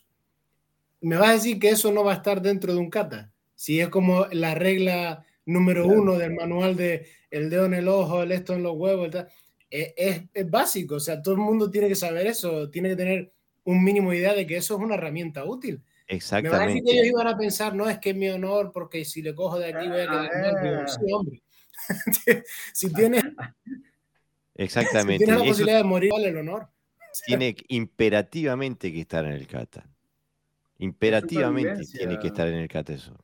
Álvaro Núñez nos vuelve a escribir y dice, Yoda Nuke también es enseñado como defensa de un golpe, eh, defensa de un golpe con objeto contundente de arriba hacia abajo y pensando en la resolución posterior con otra técnica. Si la otra técnica es ir al hospital con el brazo partido, la fractura doble de, de, brazo, este, y, llamar a la ambulancia. Por eso no estamos, eh, yo, sé que se enseña de esa forma, pero no soluciona la situación táctica, ¿no? Eh, lo mismo el Yuji Yoda que el tema es quién transmite la información y estoy de acuerdo con la resolución, de, la resolución del conflicto sencilla, Kingery y listo, exactamente, exactamente. Este, incluso eh, a mí me ha pasado tener que usar Kingery en una, situación de defensa personal y es extremadamente efectivo. Increíblemente efectivo. Kingery y un, y un Suki y este, Ahí hilando un poquito con las catas, eh, la mayoría de las catas modernas eh, exhiben las piernas, ¿no? Dentro de, su forma de hacer, de patadas a Yoda, los Yokogeris tan largos, por ejemplo, que pasan en Shotokai, Shotokai, en algunas escuelas más, pero las catas antiguas, las catas más, o las que, o no tan antiguas, pero que todavía mantienen cierta, cierta vínculo, ¿no? Con ese jutsu, ¿no? Con esa karate de Okinawa, todas las técnicas van a zonas sensibles, ¿eh? O sea, nada de te pego y a ver dónde cae, o sea, y en menos, entonces son las patadas son muy, muy contundentes y casi siempre a zona genital, ¿eh? no, van, no van mucho más altas. Por eso son cortitas. Parece que es que no tienen, que no tienen buenas piernas, pero tampoco les hace mm. falta para pegar una patada. Eh, lo, vamos, vamos a usar un término más técnico, ¿no? A los quintequis, ¿eh? a la zona genital. y no solamente eso. Yo Te cortaste, Mario. Yo llegué a escuchar eso, de no, es que se lo digo yo, claro. No, no, qué viejo. Yo entrené una vez eh, Goyukai, en, fui a Estados Unidos y fui a un, dojo de Goyukai y me ve la sorpresa de mi vida cuando te hacían lo que en las fotos parece un Maigeri mal hecho con, los dedos de los pies hacia arriba. Esa patada te la, te la hacían hacia, la entre, hacia el ano o los testículos, lo que agarraran lo primero. Buscándote la próstata. Exactamente, y te agarraran lo que te agarraban con esa patada, es increíblemente doloroso. Pero así, increíblemente doloroso. Pero es, lo que pasa es que nosotros la definimos como un Maiger y en realidad no es un Maiger, es una patada hacia arriba. Eh, y con la punta de los dedos. Es diferente el ángulo de, ataque, por así decirlo. Exactamente, exactamente. Álvaro eh, Núñez dice, Pinan Sonogo agarrada de testículo incluida. Me parece que eso es, es, Kyokushin y es lo que vendría a ser el Pinan Godan para nosotros, ¿no? Claro, yo por eso no quise nombrar a kata específico, porque digo, si no vamos a empezar, no, pero es que en el estilo mío. No, no, no, pero para traducir, es, el, es el Pinan Godan o el Heian Godan de, de, de los otros estilos. También quería hablar sobre el aspecto táctico de la, cuando nosotros elegimos de forma, de forma consciente o, de forma eh, instintiva, elegimos eh, nuestra técnica y ejecutamos nuestra técnica, la importancia de que esa técnica eh, siempre crea, siempre genere una ventaja táctica, que, o sea, que, siempre deje al contrincante en una situación táctica inferior. Eh, ¿Y a qué me refiero con esto?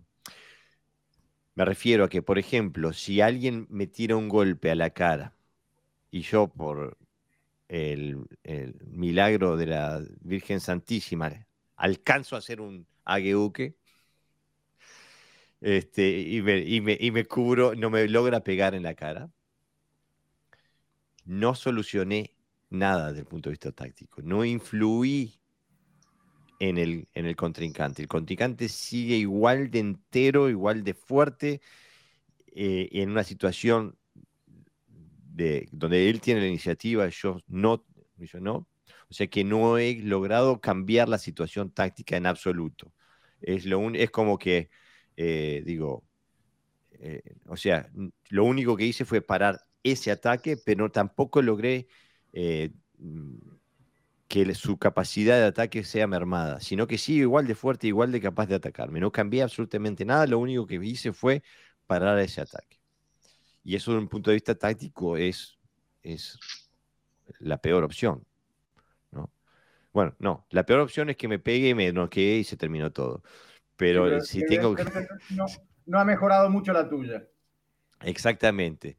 Entonces, eh, la, mi- la insistencia, la necesidad de que mi, eh, mi concepto táctico que y que se refleja en mis técnicas tiene que ser de una forma que, me, que, que- que- que deteriore la situación táctica del oponente, incluso cuando mi, mi acción es evasiva, ¿no? Mm. Este, yo siempre intento, le- eh, mi, mi- palabra, siempre lo digo, es dejarle un beso.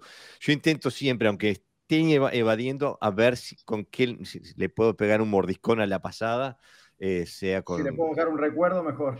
Exactamente, aunque eh, mi- mi- la- la- el, el fin táctico es, el objetivo táctico es evadir, pero a ver con qué le puedo dar a la pasada para, para mermar, porque si solamente evado no cambio nada, ¿no? Cambia de dirección y estamos de vuelta en la misma. Eh, Vamos a poner un ejemplo un poquito así. El, el tema de lo que hablábamos, ¿no? El eh, Seiken Jodan y Jodan Uke o Age Uke. Eso es más o menos como pretender que te, ¿sabes? O sea, es como un duelo a pistola, pero a pistola de avancarga, ¿sabes? O sea, un tiro. Y ahí se congeló Claro, quedó ahí esperando a que. No, no.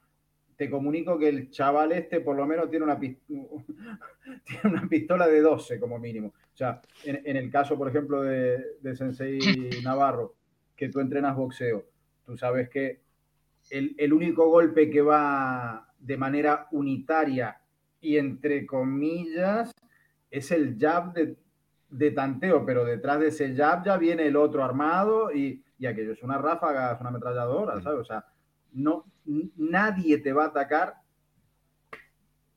y a, y a ver qué pasa, a ver si lo para, si le pego, si lo no. No, no. Detrás del primero fue el segundo, el tercero, el cuarto, el quinto. Y como haya entrado el primero, prepárate porque va a venir, como dicen en portugués, chuva Sí. de piedra. Un, un pequeño matiz, ¿no? Que con lo que dice Mario. Es así porque se busca la función y, la técnica y la táctica, todo junto. Cuando el karate está contado por el aspecto deportivo, paramos la técnica, que es lo que ocurre en las competiciones de karate. Una vez que puntúas, te paras. Pero en boxeo no te puedes parar porque te la devuelven. Sino que una vez, una vez que pegas, continúa. Entonces hay una, una, una gran diferencia, ¿no? Y otro pequeño matiz. Eh, eh, lo que dice Jorge de que siempre hay que devolver algo, eso, esa actitud realmente se puede- que es, no se está defendiendo, realmente está atacando. Lo que ocurre es que la situación hace que se tenga que estar cubriendo y demás.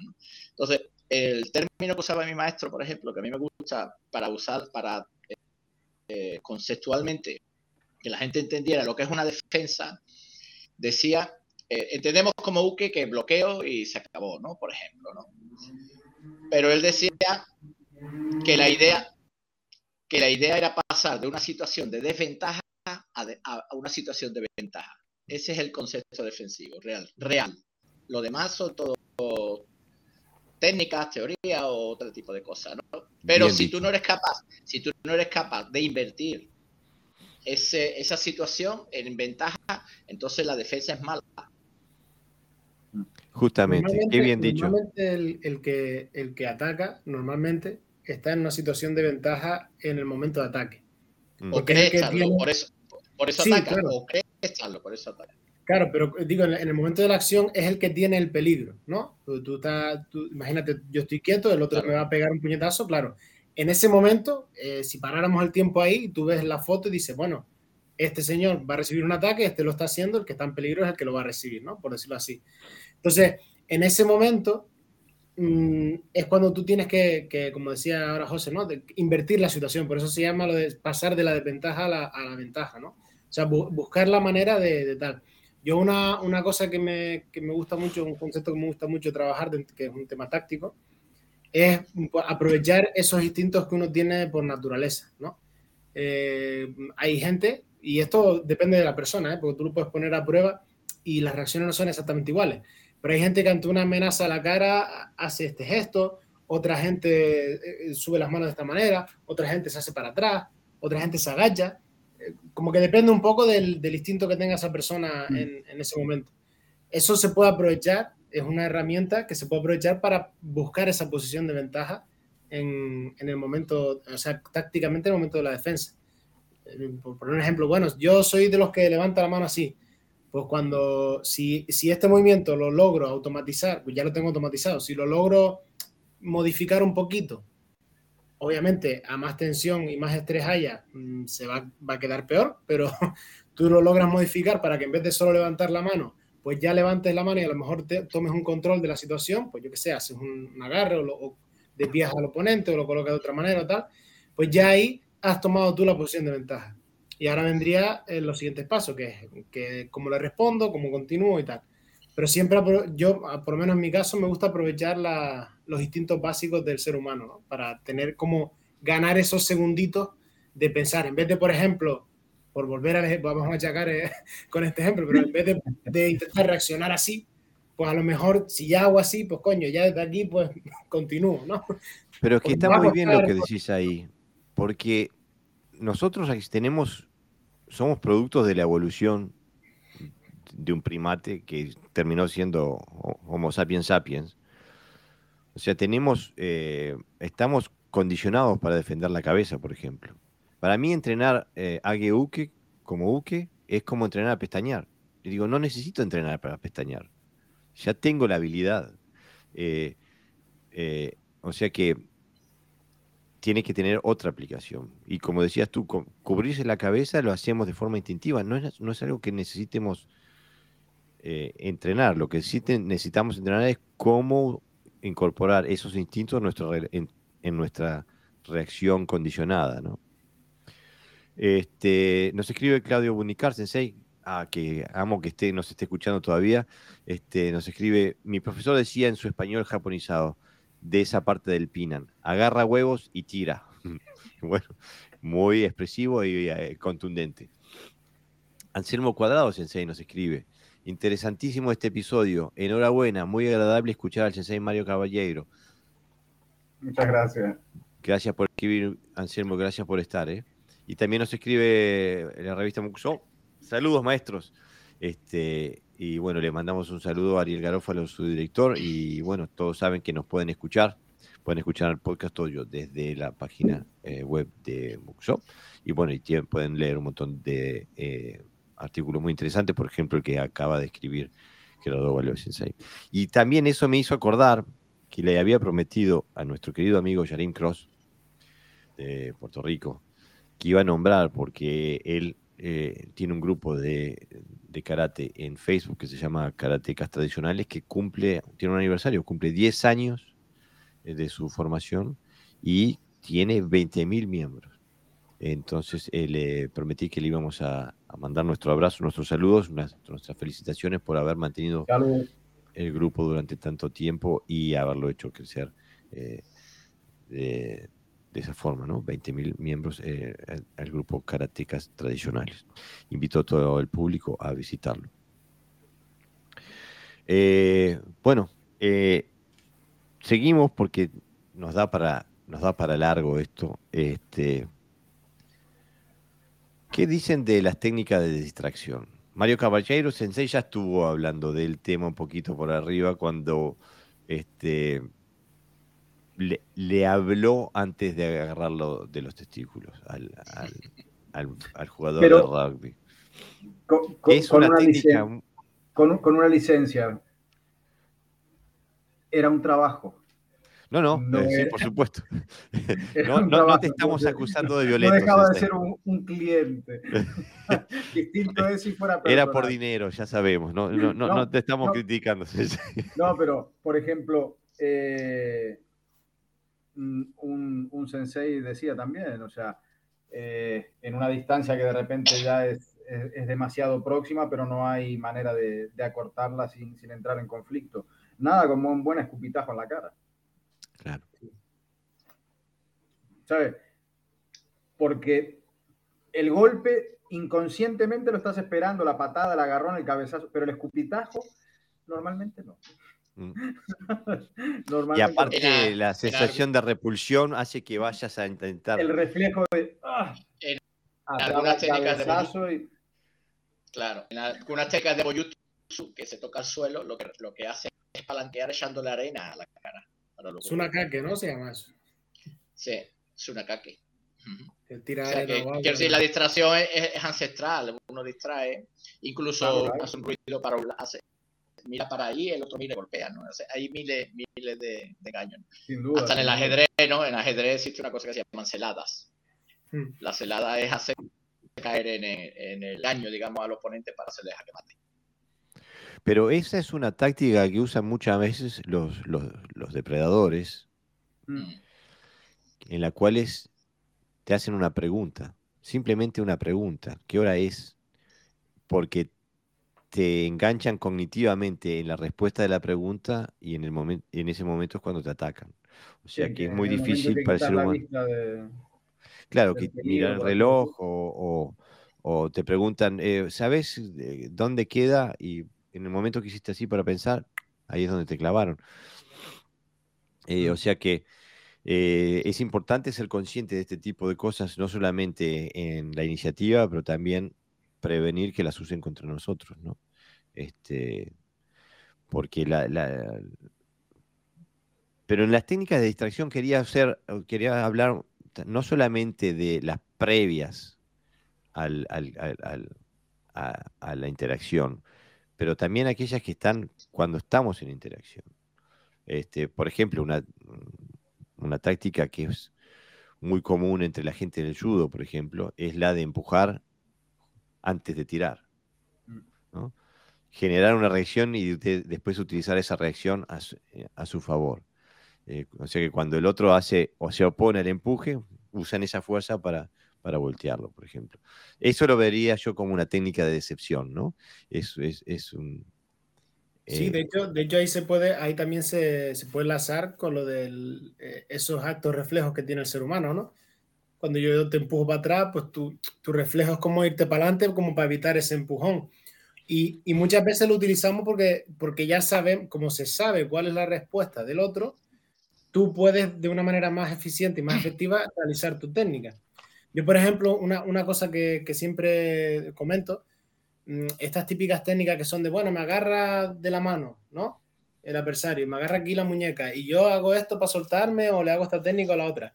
Yo muchas veces digo, pero ¿quién coño te agarra así de la mano en la calle? A mí nadie ha hecho eso nunca, ni he visto haga nunca. Normalmente te empuje, luego te pega, tal.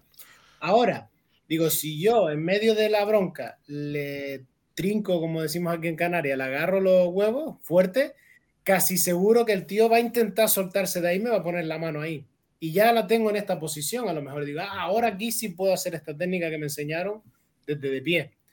Entonces dices tú, bueno, pues es una, es una forma, también una idea táctica, ¿no? Dices, esa, su reacción va a ser seguramente esta, o va a ir por ahí, cuando le empieza a molestar, pues cuando me agarre ya aplico la otra técnica. mm, O le meto el de- un poco el dedo en el ojo, sé que se va a ir así para atrás y cuando se va para atrás ya me expone el cuello y yo qué sé. Hay mil historias, se puede hacer ahí, ¿no? Pero un poco utilizar esos movimientos, estos reflejos del ser humano como distracción o, o como consecuencia de una distracción para luego hacer tu, tu técnica. ¿no? Mira, en el- Claro. por ejemplo, yo lo estuve comentando el otro día en la clase de, de los adultos míos. Eh, en el Kata Heian Nida o Pinashoda, el Maigeri que se da y después el Yakosuki, casi siempre se busca mucho como la, eh, eh, la precisión, ¿no? Un Maigeri a tal sitio con luego un Yakosuki por arriba, ¿no? Nosotros lo interpretábamos como lo que dice Mario. Era el Maigeri es, es tiras a darle a la zona genital o amagarlo, da igual que dejo no, porque la reacción que va a tener el otro es de protección y eso hace que el segundo entre, ¿no? Porque ya está en distancia dentro. O sea que, que es un uso adecuado de, la, de ese tipo de, de amago, ¿no? El hacer un amago por ahí. El otro, claro, lo que pasa es que eh, si no le tiras bien, el otro en la clase, como sabe que no le vas a dar, pues como Robocop, ¿no? Le da igual que le lance, no sé. no- Pero si, si, no les, si no lo sabe, si no lo sabe, que es como yo suelo hacer los ejercicios cuando explico la primera vez, no le digo al, al alumno lo que voy a hacer. Para después, una vez que lo sabe, ya to- todo es colaboración. Entonces pongo, le tiro y lo que hace es esto. Y entonces le, le clavas el Yakuzuki por arriba, ¿no? Con lo cual funciona, quiero decir, cuando, porque hay, evidentemente te vas a proteger. Hay otras catas donde tiras arriba la mano para golpear por abajo. El caso de Yuroku, ¿no? El otro se va a querer quitar la mano de arriba para luego golpear. Eso, y en poseo, pues fíjate todos los amagos que hay. Ahora te voy por aquí, te voy por allí, como una serpiente, ¿no? Y contra más, más amago le hagas, más confundido del otro.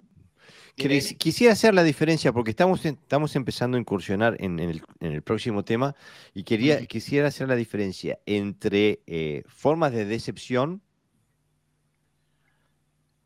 a formas de programación, quisiera decirle. Pero, o sea, eh, eh, hay, hay, determinadas cosas que son previsibles, reacciones que son previsibles, entonces hacemos algo para, para crear esa acción previsible pero quisiera hablar, o sea, terminar el tema de la decepción. O sea, eh, cuando me refiero a la decepción, me refiero a hacerle creer al, oponente que, está pasando A cuando en realidad está pasando B.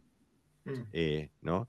Eh, a diferencia de, de hacer algo porque yo sé que el resultado de esta acción va a ser reacción X y, eso me va a dar una oportunidad eh, eh, táctica correspondiente. Como decía Mario Caballero, decía, cuando le agarras los testículos, la cabeza se viene hacia adelante. Eso es, a la vez, es una decepción, o sea, pero es, es también es una, es, es, una reacción previsible. Quiere decir que si yo agarro los testículos, después puedo dominar, controlar la cabeza. Eh, por eso quería hacer la diferencia, porque creo que nos quedan más decepciones este, por ejemplo, como hablaba José Navarro Sensei, que hablaba de, el boxeo, donde el boxeo, justamente ayer estaba hablando sobre los katas de Aragaki, que tienen, tienen este tipo de movimiento con la cabeza constantemente, que en el boxeo le diríamos el, el de, de Kustamato, que después se lo enseñó Mike Tyson, este, la cabeza eh, constantemente bailando, ¿no? Eh, que hace tan difícil identificar de dónde viene el ataque, qué ataque viene, ¿no? Y, hace tan difícil el, poder pegarles porque la cabeza no está quieta, ¿no? Este, nos escribe Yarin Crossense, dice saludos queridos amigos, siempre lo mejor, Yarin. Este, Luciano Ubiña nos, escribe, nos dice, extremadamente funcional el ser caballero, es como un practicante antiguo. Te acaban de llamar viejo, Sensei. Qué manera elegante de decir un anciano. muchas gracias, Luciano, muchas gracias. Un viejo funcional, está bien, está bien. Eh, nosotros somos viejos sin ser funcionales. Este. Antiguo no significa viejo, ¿eh? Puede ser antiguo y estar, y estar nuevo. Y, y, moderno y estar ya roto. La diferencia entre antiguo y viejo es que lo antiguo se revaloriza lo viejo. Bueno, entonces Mario Sensei es antiguo y nosotros estamos viejos, Pepe. Sí, sí. Desde hace 20 años. además pero además desde hace 20 años, o sea, no es ahora. Entonces, ¿qué me dicen de la previsibilidad? Porque, y yo sé que están de acuerdo conmigo, pero igual lo digo, así discuten este, y podemos hablar sobre el tema. Yo sé que eh, los catas y cuanto más antiguo el kata, más están plagados de técnicas que crean una reacción previsible que a su vez es una oportunidad táctica que se explota en el kata. ¿no?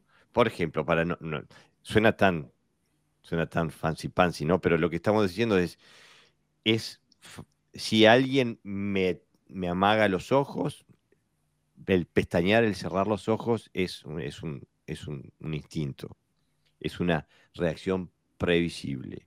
Eh, si alguien me ataca los testículos, es la reacción más previsible es, la de intentar sacar los testículos de, y ahí eso hace que la cabeza venga hacia adelante. La zona de peligro. Exactamente.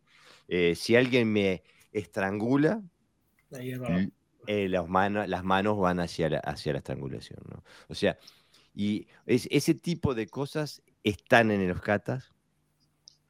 Están, está, está plagado de técnicas que crean una reacción que después es explotada tácticamente. Dale, Mario. respecto a eso de, que, estaba diciendo ahora, Jorge, de que básicamente, o sea, de, a, determinada acción, la reacción suele ser A, B o como mucho C. O sea, ¿no? a determinada acción hay una reacción. Eh, cuando comencé a, hacer este jiu tradicional y tal, eh, pues nada, una competición, no había competido yo nunca en mi vida en, en jiu-jitsu tradicional, lo mío era el kyoku de toda la vida. Digo, venga, vamos a, probar a ver qué tal. Eh, entonces, el, el, hábito de todo luchador de jiu-jitsu o de todo judoka es agarre de solapa y agarre de codo. ¿Verdad? O sea, se agarra solapa y se agarra codo aquí para coger la, la ropa, ¿no? Y como yo siempre fui un poquito así, vamos a cambiar. Funcional. Vamos a cambiar. Digo, no, va a ser que no. Entonces, claro, el pibe me agarró de la solapa y estaba esperando que yo le agarrase de la suya, le agarrase del codo y ya quedáramos, como dice el manual del perfecto judoka, ¿no? Pero como eso no pasó, la expresión de la cara, ¿sabes? O sea, le salían símbolos de interrogación así. La sorpresa. ¿Sabes? A miles de la cabeza. Y claro, y se quedó congelado, no, no sabía qué hacer. O sea, todo esto pasa en una fracción de segundo, ¿no? Pero digo, ¿y por qué no la más tonta de las defensas personales, ¿sabes? ¿Por qué no probar? Axila al codo, suelo y pon. Claro, o sea, Mm,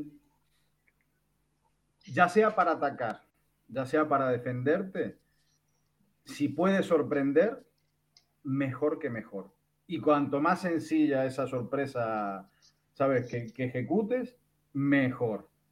Por lo menos mi, criterio, ¿no? O sea, mi, es una forma de tomar la es una forma de tomar la iniciativa, ¿no? Así lo expresa Muchi en uno de sus puntos de Claro, claro. Tomar la iniciativa. No significa necesariamente atacar, en el sentido de que voy a atacarte tal, sino de pasar eso, ¿no? De que de sorprender al otro para, para cambiarle el, bueno, le, le descuadra totalmente, ¿sabes? Claro, porque le ataca, le ataca profundamente, es decir, lo, le rompe su táctica. Porque, ojo, volvemos otra vez a lo mismo. Él ya viene con un preconcepto, con un plan establecido en su mente, ya está, ¿sabes? muevo A para mover aquí, para mover aquí, para mover... A... Pero en cuanto tú le cortaste eso, si no hay una capacidad de improvisación muy rápida, out. Está fuera del juego. No sería amigo desde la discoteca, ¿no? Y diría, este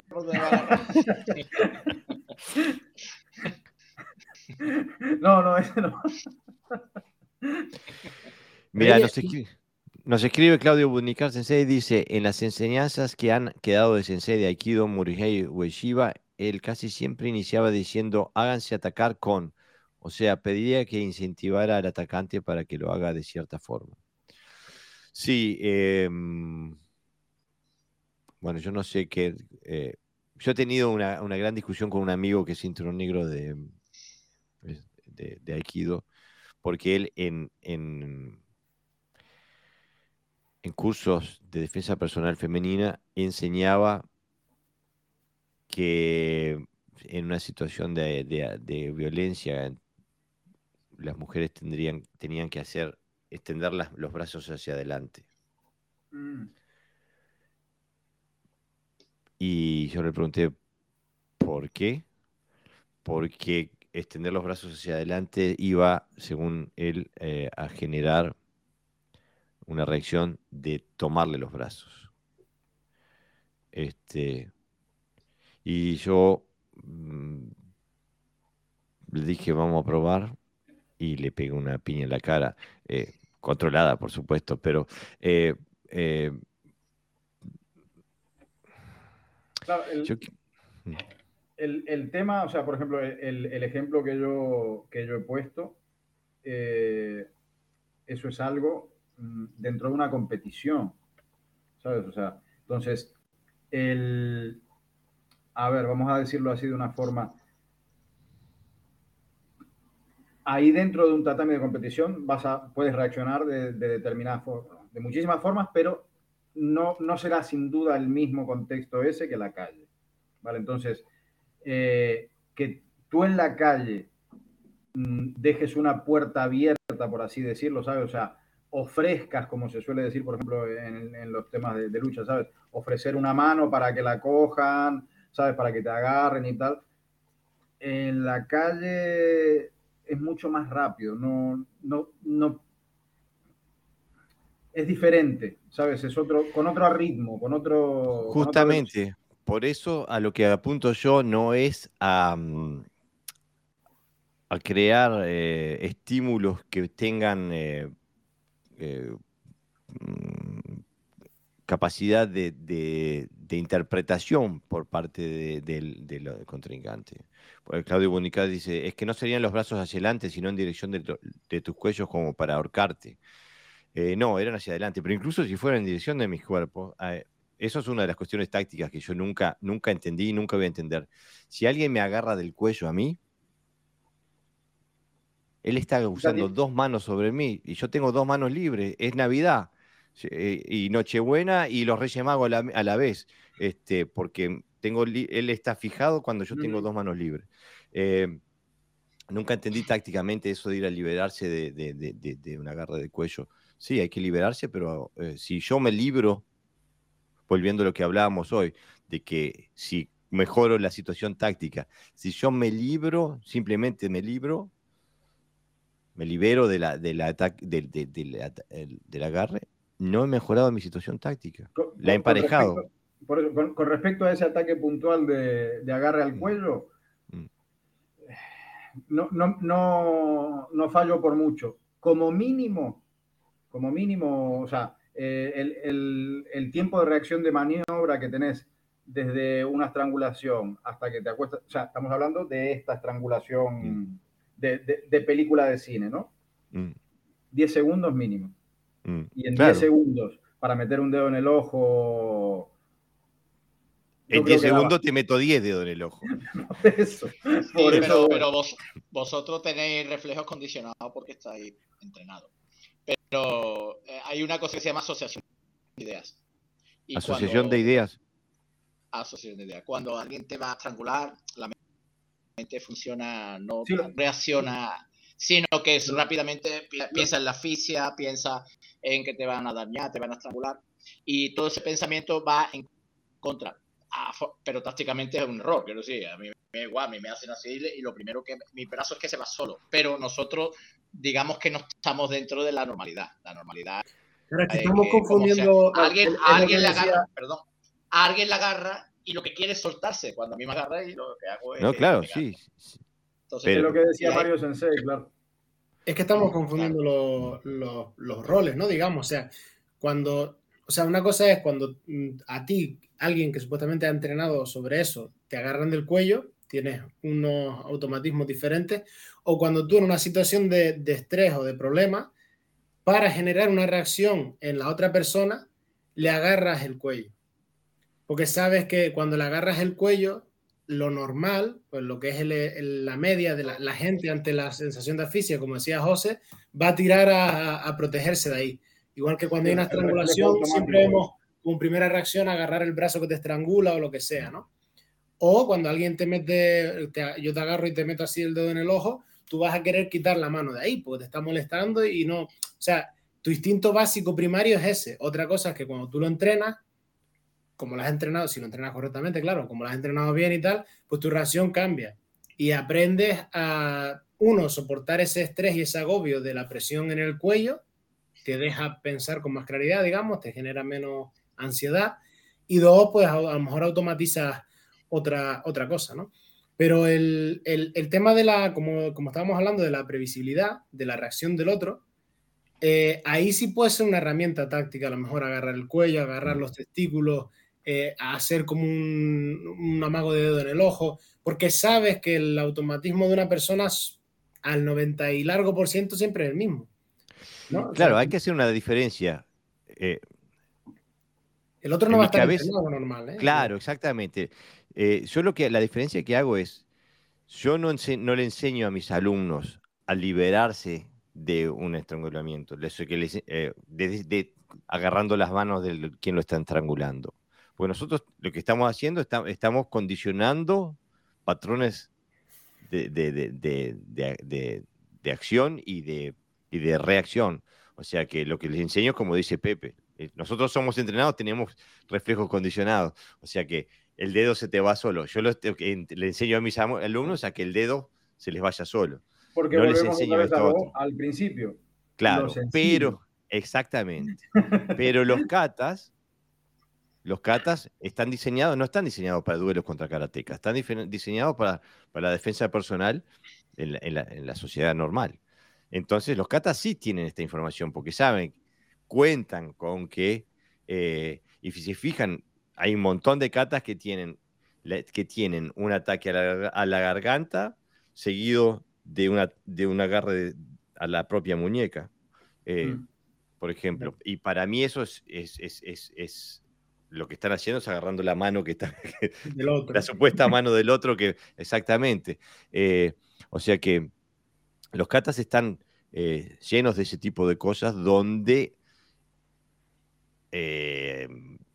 explotan los patrones reactivos de alguien que no está entrenado. Como decía Pepe Sensei, si alguien te, te agarra de la mano, lo primero que haces es tirar, ¿no? Este, lo que no entiendo es que lo hagan, que se entrene eso, ¿no?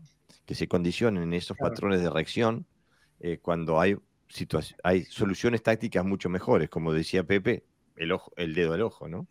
Este, pero se entrena, no, se entrena a salir de, de aquí. Este. ¿Por qué más vistoso?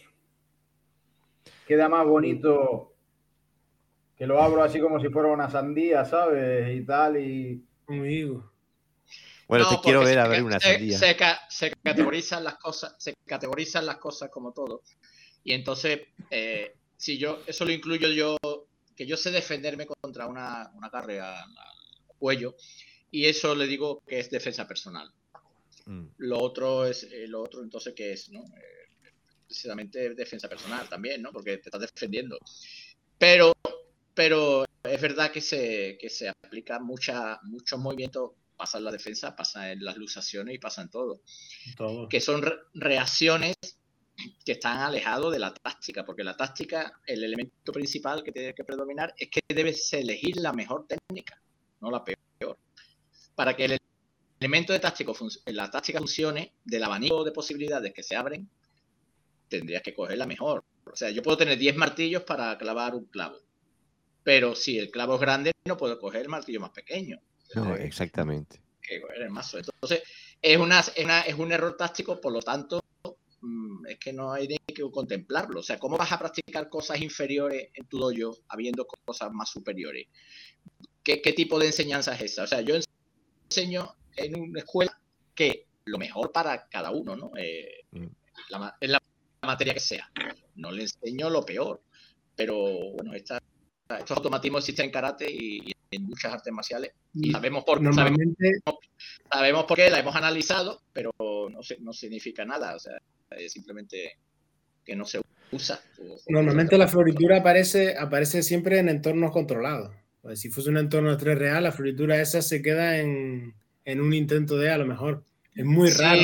Pero, pero la gente que practica eso cree que lo practica porque le va a salir en, contextos que no son controlados.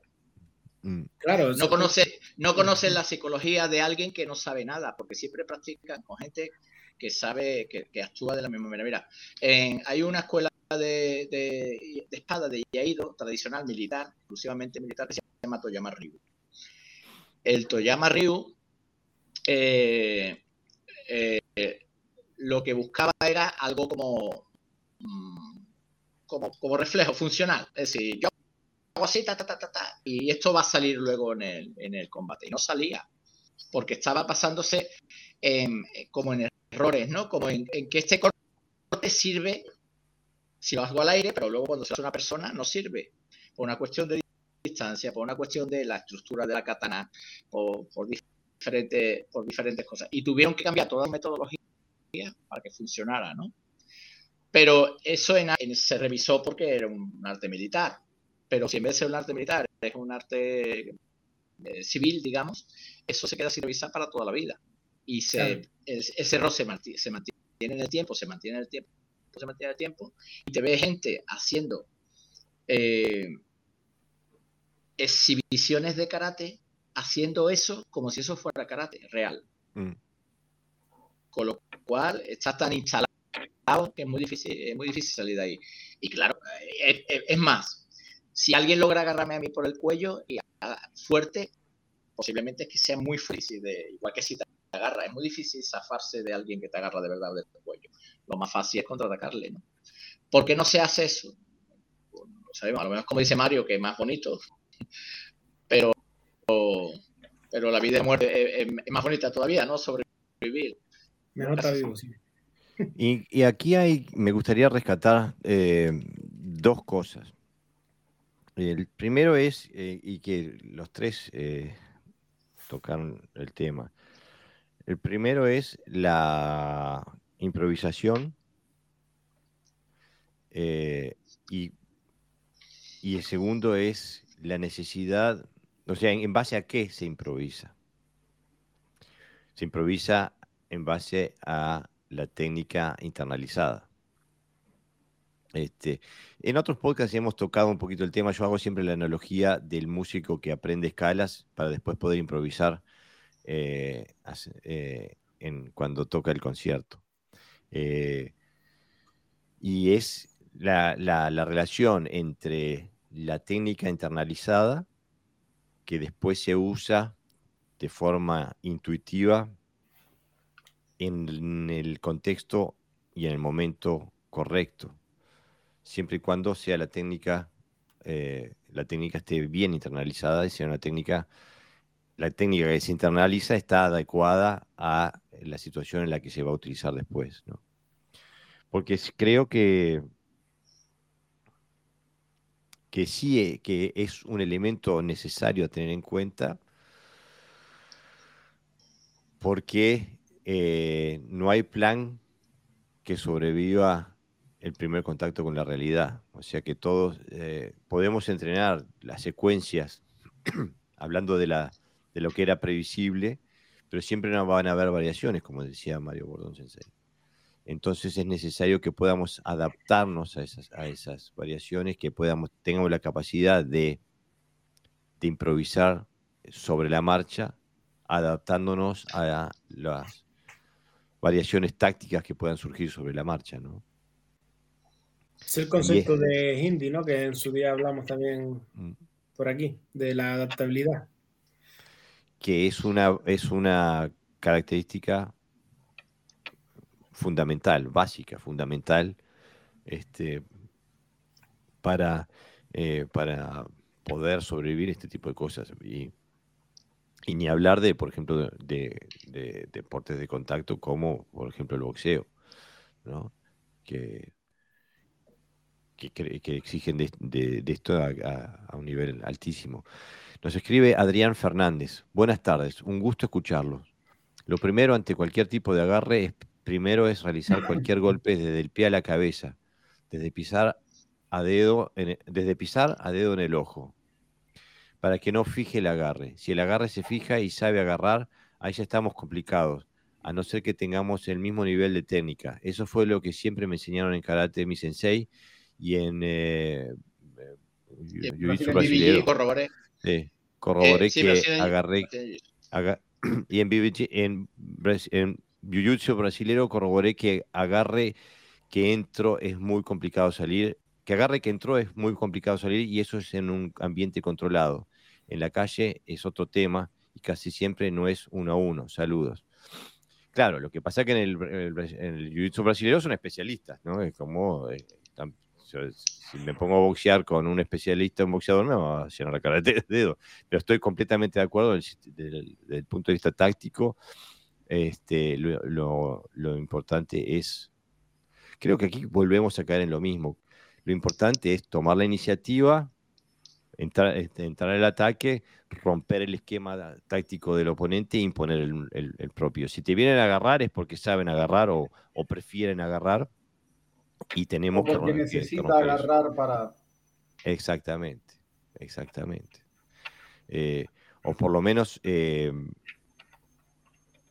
es su preferencia, sea porque es una preferencia táctica o porque tiene un plan también, este, eh, que puede ser o la de pincharte o puede ser la de intentar eh, llevarte a otro lado. Digo, eso es típico de las mujeres, por ejemplo. Eh, las, las, violaciones empiezan por agarres para, para llevarlas, transportarlas a un lugar donde sean más fácil atacables, ¿no? adentro de un auto o en un, arbusto, en un lugar oscuro, lo que sea. sí, no, para, también para evitar que tú le pegues. Claro.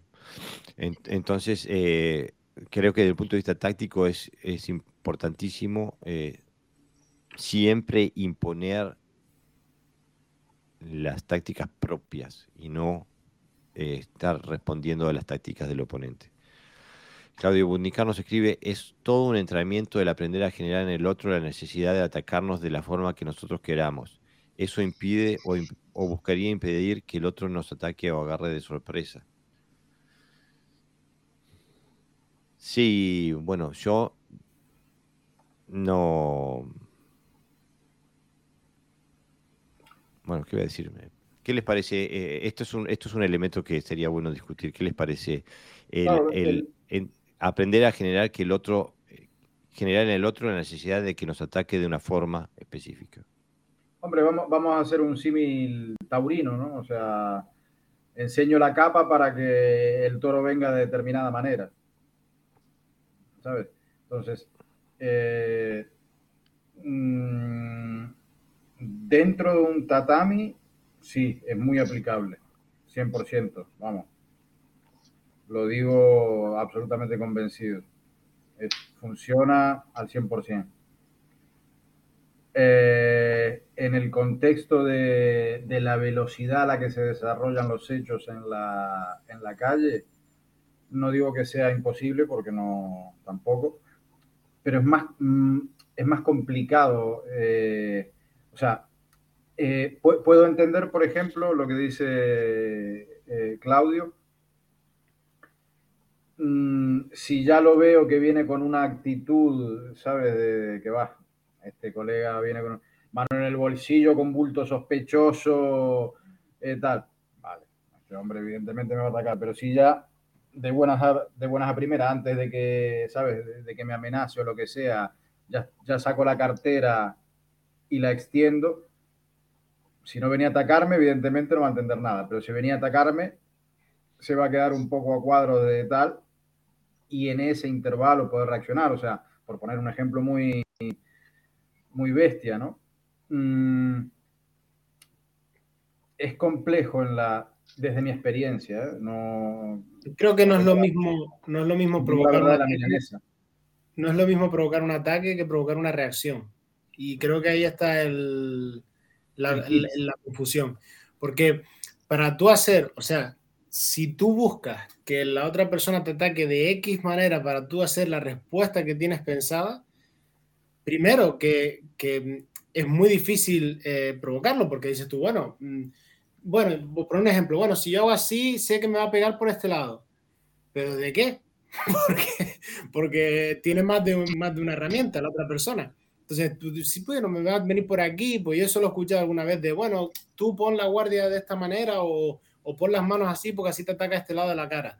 ya, pero ¿y si no me ataca ahí o me pega una patada en los huevos? O sea, si yo voy con la idea de va a venir este ataque y viene otro, me quedo a cuadros en el sitio, o sea, porque ya pero, tengo un Yo no creo, yo no creo que se refiera tanto a, a un tipo, a un ataque concreto, sino a quitarle herramientas. Es decir, si él, tiene una posición determinada, eh, me puede patear y me puede golpear con los puños, me puede agarrar, a lo mejor yo colocándome de una manera determinada o en un sitio determinado, impido que su ataque sea tan diverso, digamos, ¿no? Es como ir quitándole recursos, ¿no? A la hora de atacarme. Claro, pero ahí ya, ya no si le agarro, Si le agarro, por ejemplo, si le agarro... Claro, es que hay, hay dos momentos del combate. Uno es cuando comienza, que puede ser sorpresivo o no. Si no somos capaces de llevar la iniciativa, tendremos que defendernos. Y otra cosa es si logramos infarnos y el combate pasa a una situación de intercambio, o sea, donde no hay más remedio que defenderme o pegar. Y entonces hay un intercambio Ahí sí puedo usar más esa táctica. Hmm. De, que yo me, donde me coloco, que sea. podemos llamar posicionamiento. Esto, además, estas, tácticas se usan mucho en, las artes de espada, ¿no? Eh, cómo me coloco en relación a él, es decir, que le voy, digamos, como cerrando la posibilidad de, la diversidad técnica. Y eso quizás se, se, refiere más a eso. A, ahora que lo consigamos o no, ya, es otra cosa, ¿vale? Pero que táctica existe es, verdad. Si, si, si alguien eh, la agarras, pues le vas quitando posibilidades de que te pegue un golpe con el puño o de que te pegue un besazo, ¿no? Pero, pero no te va a atacar con el puño. Yo, por eso digo, yo creo que es diferente. O sea, sería entonces, está la de quitarle opciones al otro de una forma táctica. Eso, ok, eso creo que es posible, además fácil de, de, de Está provocar reacciones y luego provocar un ataque determinado. Yo creo que esa última es muy, muy, muy complicada, sobre todo en la, en la calle. Quizá en un entorno bueno, sí, si la norma dice que solo se puede hacer este ataque, este ataque y este ataque y cierro todos los demás, pues obviamente viene aquel, ¿no? El que queda. Pero en la calle, que es todo tan amplio y tan diverso, lo veo mucho más complicado. Eh, Claudio Sensei escribe, pero al entrenar cómo hacer que el otro te ataque de cierta forma, vas probando, entrenando, como todos los entrenamientos, a veces sale y a veces no pero así vamos aprendiendo lo que nuestras acciones generan la mayoría de las veces en los otros. Yo la verdad que voy con Mario Bordón Sensei en esta. Para mí hay una gran diferencia entre generar una reacción y generar un ataque. Jamás en mi cabeza, para mí, eh, generar un ataque es tácticamente inferior a generar una, reacción.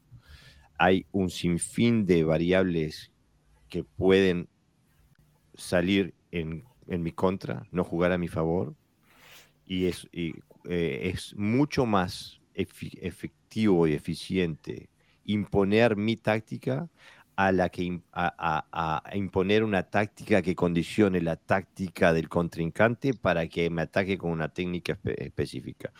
Eh, en, la vida real, en la vida de carne y hueso, eh, creo que está genial como materia de estudio en el dojo, pero en, relacionado a lo que es la táctica del karate, el, el, contexto táctico técnico que viene encapsulado en los katas, creo que no, no, no, yo no le veo lugar. Pero fíjate, fijaros que subconscientemente podemos, vamos a lo de siempre, ¿no? que vemos al karate como un arte defensivo. Mm. Puro y duro. Entendiendo el karate defensivo como tener que esperar a que el otro actúe para yo actuar, ¿no? Porque yo eh, cuanto es, eh, sabemos todos que, bueno, yo siento que me va a agredir y, me anticipo, ¿no? Eso también es defensivo. Cual, al tener ese, esa idea en la mente constantemente, a veces sin darnos cuenta, pues lo que buscamos es generar situaciones defensivas ante ataques del, del oponente. Es un, es, un reflejo emocional casi, ¿eh? Claro. Además tiene un problema pedagógico y de práctica. Creo que tiene un problema pedagógico de práctica, que es que para tú ir probando, eh, al final lo vas a probar en tu dojo. Y en tu dojo siempre está la misma gente. A no ser que te vayas por ahí de excursión y vayas preguntando gente random en la calle, ¿no? Gente aleatoria. Pero eh, al final, si tú lo haces siempre en el dojo con la misma gente, esas pruebas están sugestionadas. Siempre llega un punto en el que la otra persona está sugestionada por lo que tú quieres trabajar o hacer y acaba haciendo lo que tú quieres. Pasa mucho, por ejemplo, pasa con, con a ver, no, no, digo que sea el caso, ¿eh? que no quiero que nadie se ofenda, pero puede pasar, por ejemplo, esta gente que acaba haciendo caos o desmayo sin tocar al otro y tal, se crea una especie de sugestión ahí en el, dentro del dojo, en que con tu alumno sale, tú lo haces así, se cae para atrás, pero vas a otro lado, haces así y el otro se queda mirando y dice, ¿qué coño estás haciendo? No, no, pero eh, eh, yo, sin ir, sin ir al extremo, es que es que uno se acostumbra al medio y uno eh, se va relajando en el medio, incluso aunque estés haciendo combate, el contacto. Mira, en, el, en el gimnasio de boxeo, bueno, supongo que en todo pasará lo mismo, eh, eh, nosotros combatimos entre nosotros. Hay mucha gente y combates entre ellos.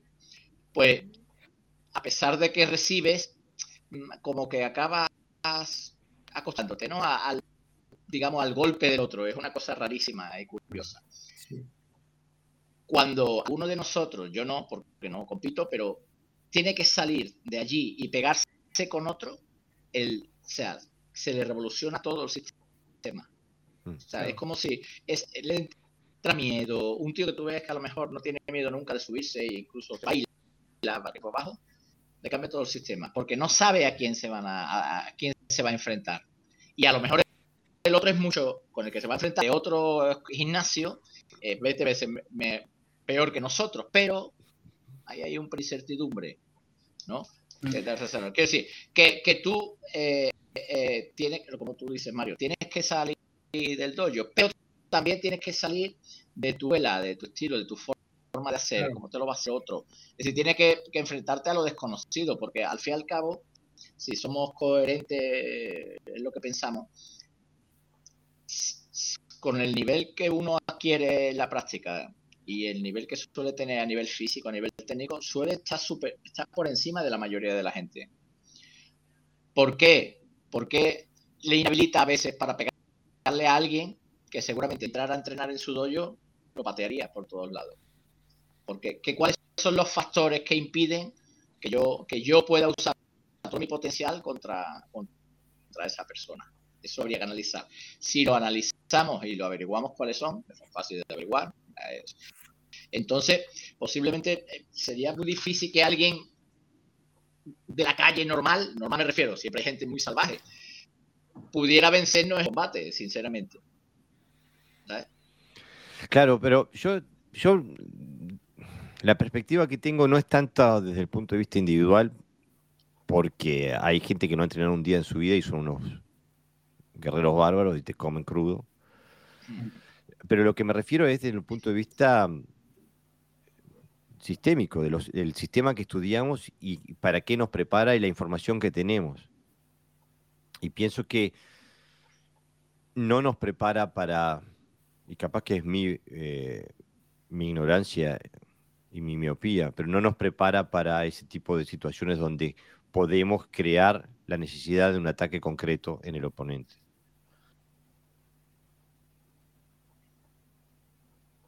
Disculpe.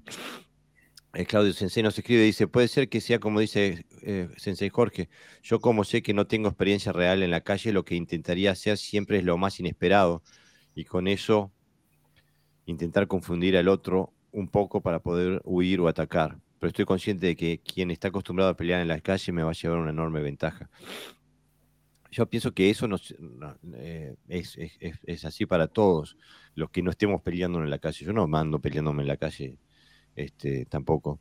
Este, pero pienso que nuestro, eh, nuestro entrenamiento nos tiene que preparar de alguna forma. Dice, y lo más inesperado puede ser, como dijo Caballero Sensei, ofrecer la billetera antes de que me la pidan y ver qué pasa. Este, Eso era por poner un ejemplo. no, no, está, está bien, está bien, pero eh, desde el punto de vista de la, de- del- de- de- del conflicto físico, me parece, eh, me parece arriesgado eh, el intentar apostar a un, a un ataque específico del enemigo. Este, incluso porque tú no lo, tú lo, lo- lo dijiste, Mario Sensei, cuando dijiste si tiene un bulto en el bolsillo, mm, ¿qué es? ¿Un cuchillo? Es un Por revólver. eso, por eso. No, evi- evidentemente lo, lo, lo mejor en la calle, lo mejor en la calle, tú, mm, lo, lo que te va a ayudar más es tu capacidad de adaptabilidad. O sea, tu capacidad de reacción y que, y que seas adaptable, de, o sea, porque, porque puede ser uno, pueden ser dos, pueden ser tres, con arma, sin arma, eh, lento.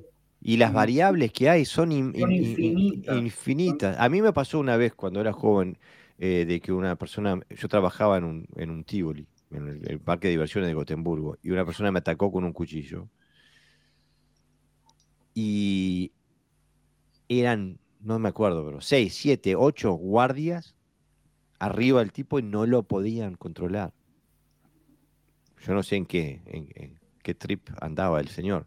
Este, es, in- es, in- es increíble. Y yo me acuerdo que mi- yo no había empezado karate todavía, me acuerdo que lo- mi, mi- mi instinto fue a- aferrarme a la mano que tenía ese cuchillo. Claro. Y, Sí, y, sí, no- digo, y no soltar con nada, ¿viste? Mientras cayó la guardia de seguridad. como, pitbull ahí trincado. Exactamente, exactamente. y, y, y la sorpresa que tuve yo al ver que esta gente que venía entrenada y eran todos unas moles y no podían con él, no podían con él. Por eso para mí, mi vieja siempre me dice, y me imagino que la vieja de ustedes, las madres, para los no uruguayos o argentinos, este, les debe haber dicho lo mismo. Eh, vale más prevenir que curar. Y en un, ambiente, en un contexto táctico me parece que es imperativo, porque para poder curar tengo que saber cuál es la enfermedad y qué medicina usar. En cambio, si es prevenir, es pam y chao y se terminó. Eh, o sea, o sea impuse es, improvisar, es adaptar, ¿sabes? Eh, o sea, mm, no, siempre, o sea, sorprender tú antes de que te sorprendan. Claro. Eh, eh, y, yo pienso que si nos fijamos en la información que están codificada en, nuestros catas, nos hablan ese idioma, nos hablan el, idioma de, la iniciativa táctica, del control táctico, del dominio, táctico. No, no, no, no nos hablan nunca de si él hace A, yo hago B. Te hablan siempre de tú haces A, haces B y haces C y si todavía respira, haces D.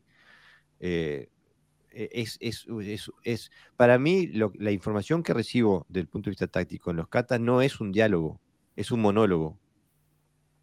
Me está diciendo a mí lo que yo hacer, no me está diciendo lo que está haciendo el otro. Y qué hacer en cuanto a lo que... Porque si me, me condiciona a qué hago yo de acuerdo a lo que haga el otro, me está condicionando, condicionando a que él tiene la iniciativa, él decide lo que va a pasar y yo te enseño cómo reaccionar. Eh, y, esa, y, tácticamente esa es la, el camino a la derrota, ¿no? Pero, por eso, o sea, por, irnos a la, a lo, a lo, más básico de qué, es lo que te, te enseña el, el, karate, no sé, o, por lo menos como yo lo veo. La idea básica es que sobrevivas. Entonces, si querés sobrevivir, tenés que actuar y tenés que actuar rápido, contundente y punto. Y después no estar encasillado ni, ni, en tu cabeza ni en tus acciones. Entonces... Eh, claro, la ventaja táctica más grande que puedes tener es la sorpresa. Claro, evidentemente, evidentemente. O sea, si, si puedo sorprender yo, no lo dejo que me sorprenda a mí. O sea, eso eh, está claro. Entonces, Mm, y, también te digo, o sea, si yo estoy en la calle y tengo un problema, botella, piedra, palo, mano sola. Mm. Botella, piedra, palo. Ni me lo pienso. Las tres sí puede ser. Lo que, ocurre, lo, que ocurre es que no siempre tenemos la oportunidad de trabajar. Por, e, eh, y entonces hay que aprender también, eso, eso es hay que aprender también a trabajar dentro de situaciones que estamos en defensa. por eso, pero si, y eso tampoco se practica en un dojo. Por eso, si tengo algo a mano para, reaccionar, o sea, para, para, utilizarlo como objeto de defensa o objeto de ataque. Eh, en, plan, en plan de broma, una vez me dijo un amigo, pero yo cojo un palo y tú qué haces? Y después cojo otro. Claro. Y, me, dice, y me dice, y me dice, fíjate cómo está ahí. Me dice, pero tú haces karate. Digo, sí, pero que sea karate no significa que sea tonto, ¿no? pero, soy hijo de mis padres y no soy tonto. Claudio Sensei nos escribe, dice, yo también creo que... Claudio Sensei nos dice, yo también creo que como dijo Jorge, los katas nos hablan de eso, mucho más refinado que la simple acción y reacción programada. Y Santiago nos dice, me encanta la visión de Bunkai que tiene Sensei Garibaldi. Eh, bueno, bueno, de vez en cuando le eh, digo algo que le sirve a alguien, eh, pero escuchá a los otros que, que son, son los, que, los que traen la, pasta para aquí. Este, Marcelo Sensei nos dice, desde hace unos años entreno con la idea de cuando siento la intención de un ataque, ya ataco, ya ataco, no me defiendo. Exactamente, Sensei. El otro día hasta mi hija me dijo, pero papá, el karate es para defenderse y ahora vos hablas de ataque. Este, bueno, yo también conozco eso, lo que es de tener a sus hijas como alumnas de karate. Es, es, extra difícil, es, eh, Marcelo Sensei, este, porque te cuestionan todo. Pero está bien, este, pero estoy completamente de acuerdo que, que la defensa eh, tiene que ser de forma ofensiva, si no, no es defensa. Eh, si no, a Ucrania ahora la OTAN estaría mandando escudos y no, están mandando bombas, tanques, aviones y bueno. eso ya están en el arte de la guerra de Sun Tzu, o sea, mejor defensa, un buen ataque. Eso. El que pega primero pega dos veces, se dice por ahí, ¿no? También. Y tres, y cuatro. Lo decía más fino, pero. eso, es así. Marcelo se dice totalmente de acuerdo. Este, claro, lo que pasa es que eh, tenemos una confusión, ¿no? Eh, que no la tiene Marcelo Sensei, pero sí la tiene su hija, que defenderse es algo no ofensivo, ¿no? Eh, y en realidad, este, para mí, el refrán ese de la mejor defensa es, una, es una ofensa, para mí es incorrecto. Para mí es la única defensa. Eh, o sea, porque otro tipo de defensa no me defendería. Eh, como se suele decir en el ámbito militar, una, realizaremos un ataque preventivo. Claro, eh, como decía George Bush, ¿no? Este, eh, eh, pero dentro, de la, dentro de del aspecto táctico, creo que, que, es, es, una, es viable y aconsejo que la gente analice sus catas desde esa perspectiva. Bueno, nos recontrapasamos en el horario, así, siempre lo termino antes de las dos horas, ya estamos por las dos horas de 22 minutos. Nos van a odiar, nos van a odiar, pido disculpas de la audiencia, este, pero bueno, le sacamos jugo, ¿eh? Y nos queda mucho por hablar todavía. Este, pero les propongo que terminemos por aquí. En, en último caso, hacemos un segundo capítulo, un episodio B este, sobre el tema. Bueno, yo creo que la idea ha quedado clara, ¿no? No hemos terminado los puntos que teníamos porque son muchos afortunadamente, pero la idea creo que sí ha quedado clara sobre lo que queríamos decir. Sí, justamente. Bueno, Sensei, gracias por venir, gracias por ayudarme eh, con este podcast. Este, eh, y bueno, saludos, nos manda saludos eh, Marcelo Sensei. Este, este, saludos para todos, para toda la audiencia, gracias por estar. Este, y bueno, no se olviden que mañana sale el audio por Spotify, iTunes y todo eso, todas las plataformas de podcast, y que pueden ver el video de, esta, de este podcast, lo pueden ver en nuestro canal de YouTube. No se olviden de seguirnos en YouTube, seguirnos en, en su plataforma eh, predilecta de podcast. Y bueno, nos vemos el sábado que viene.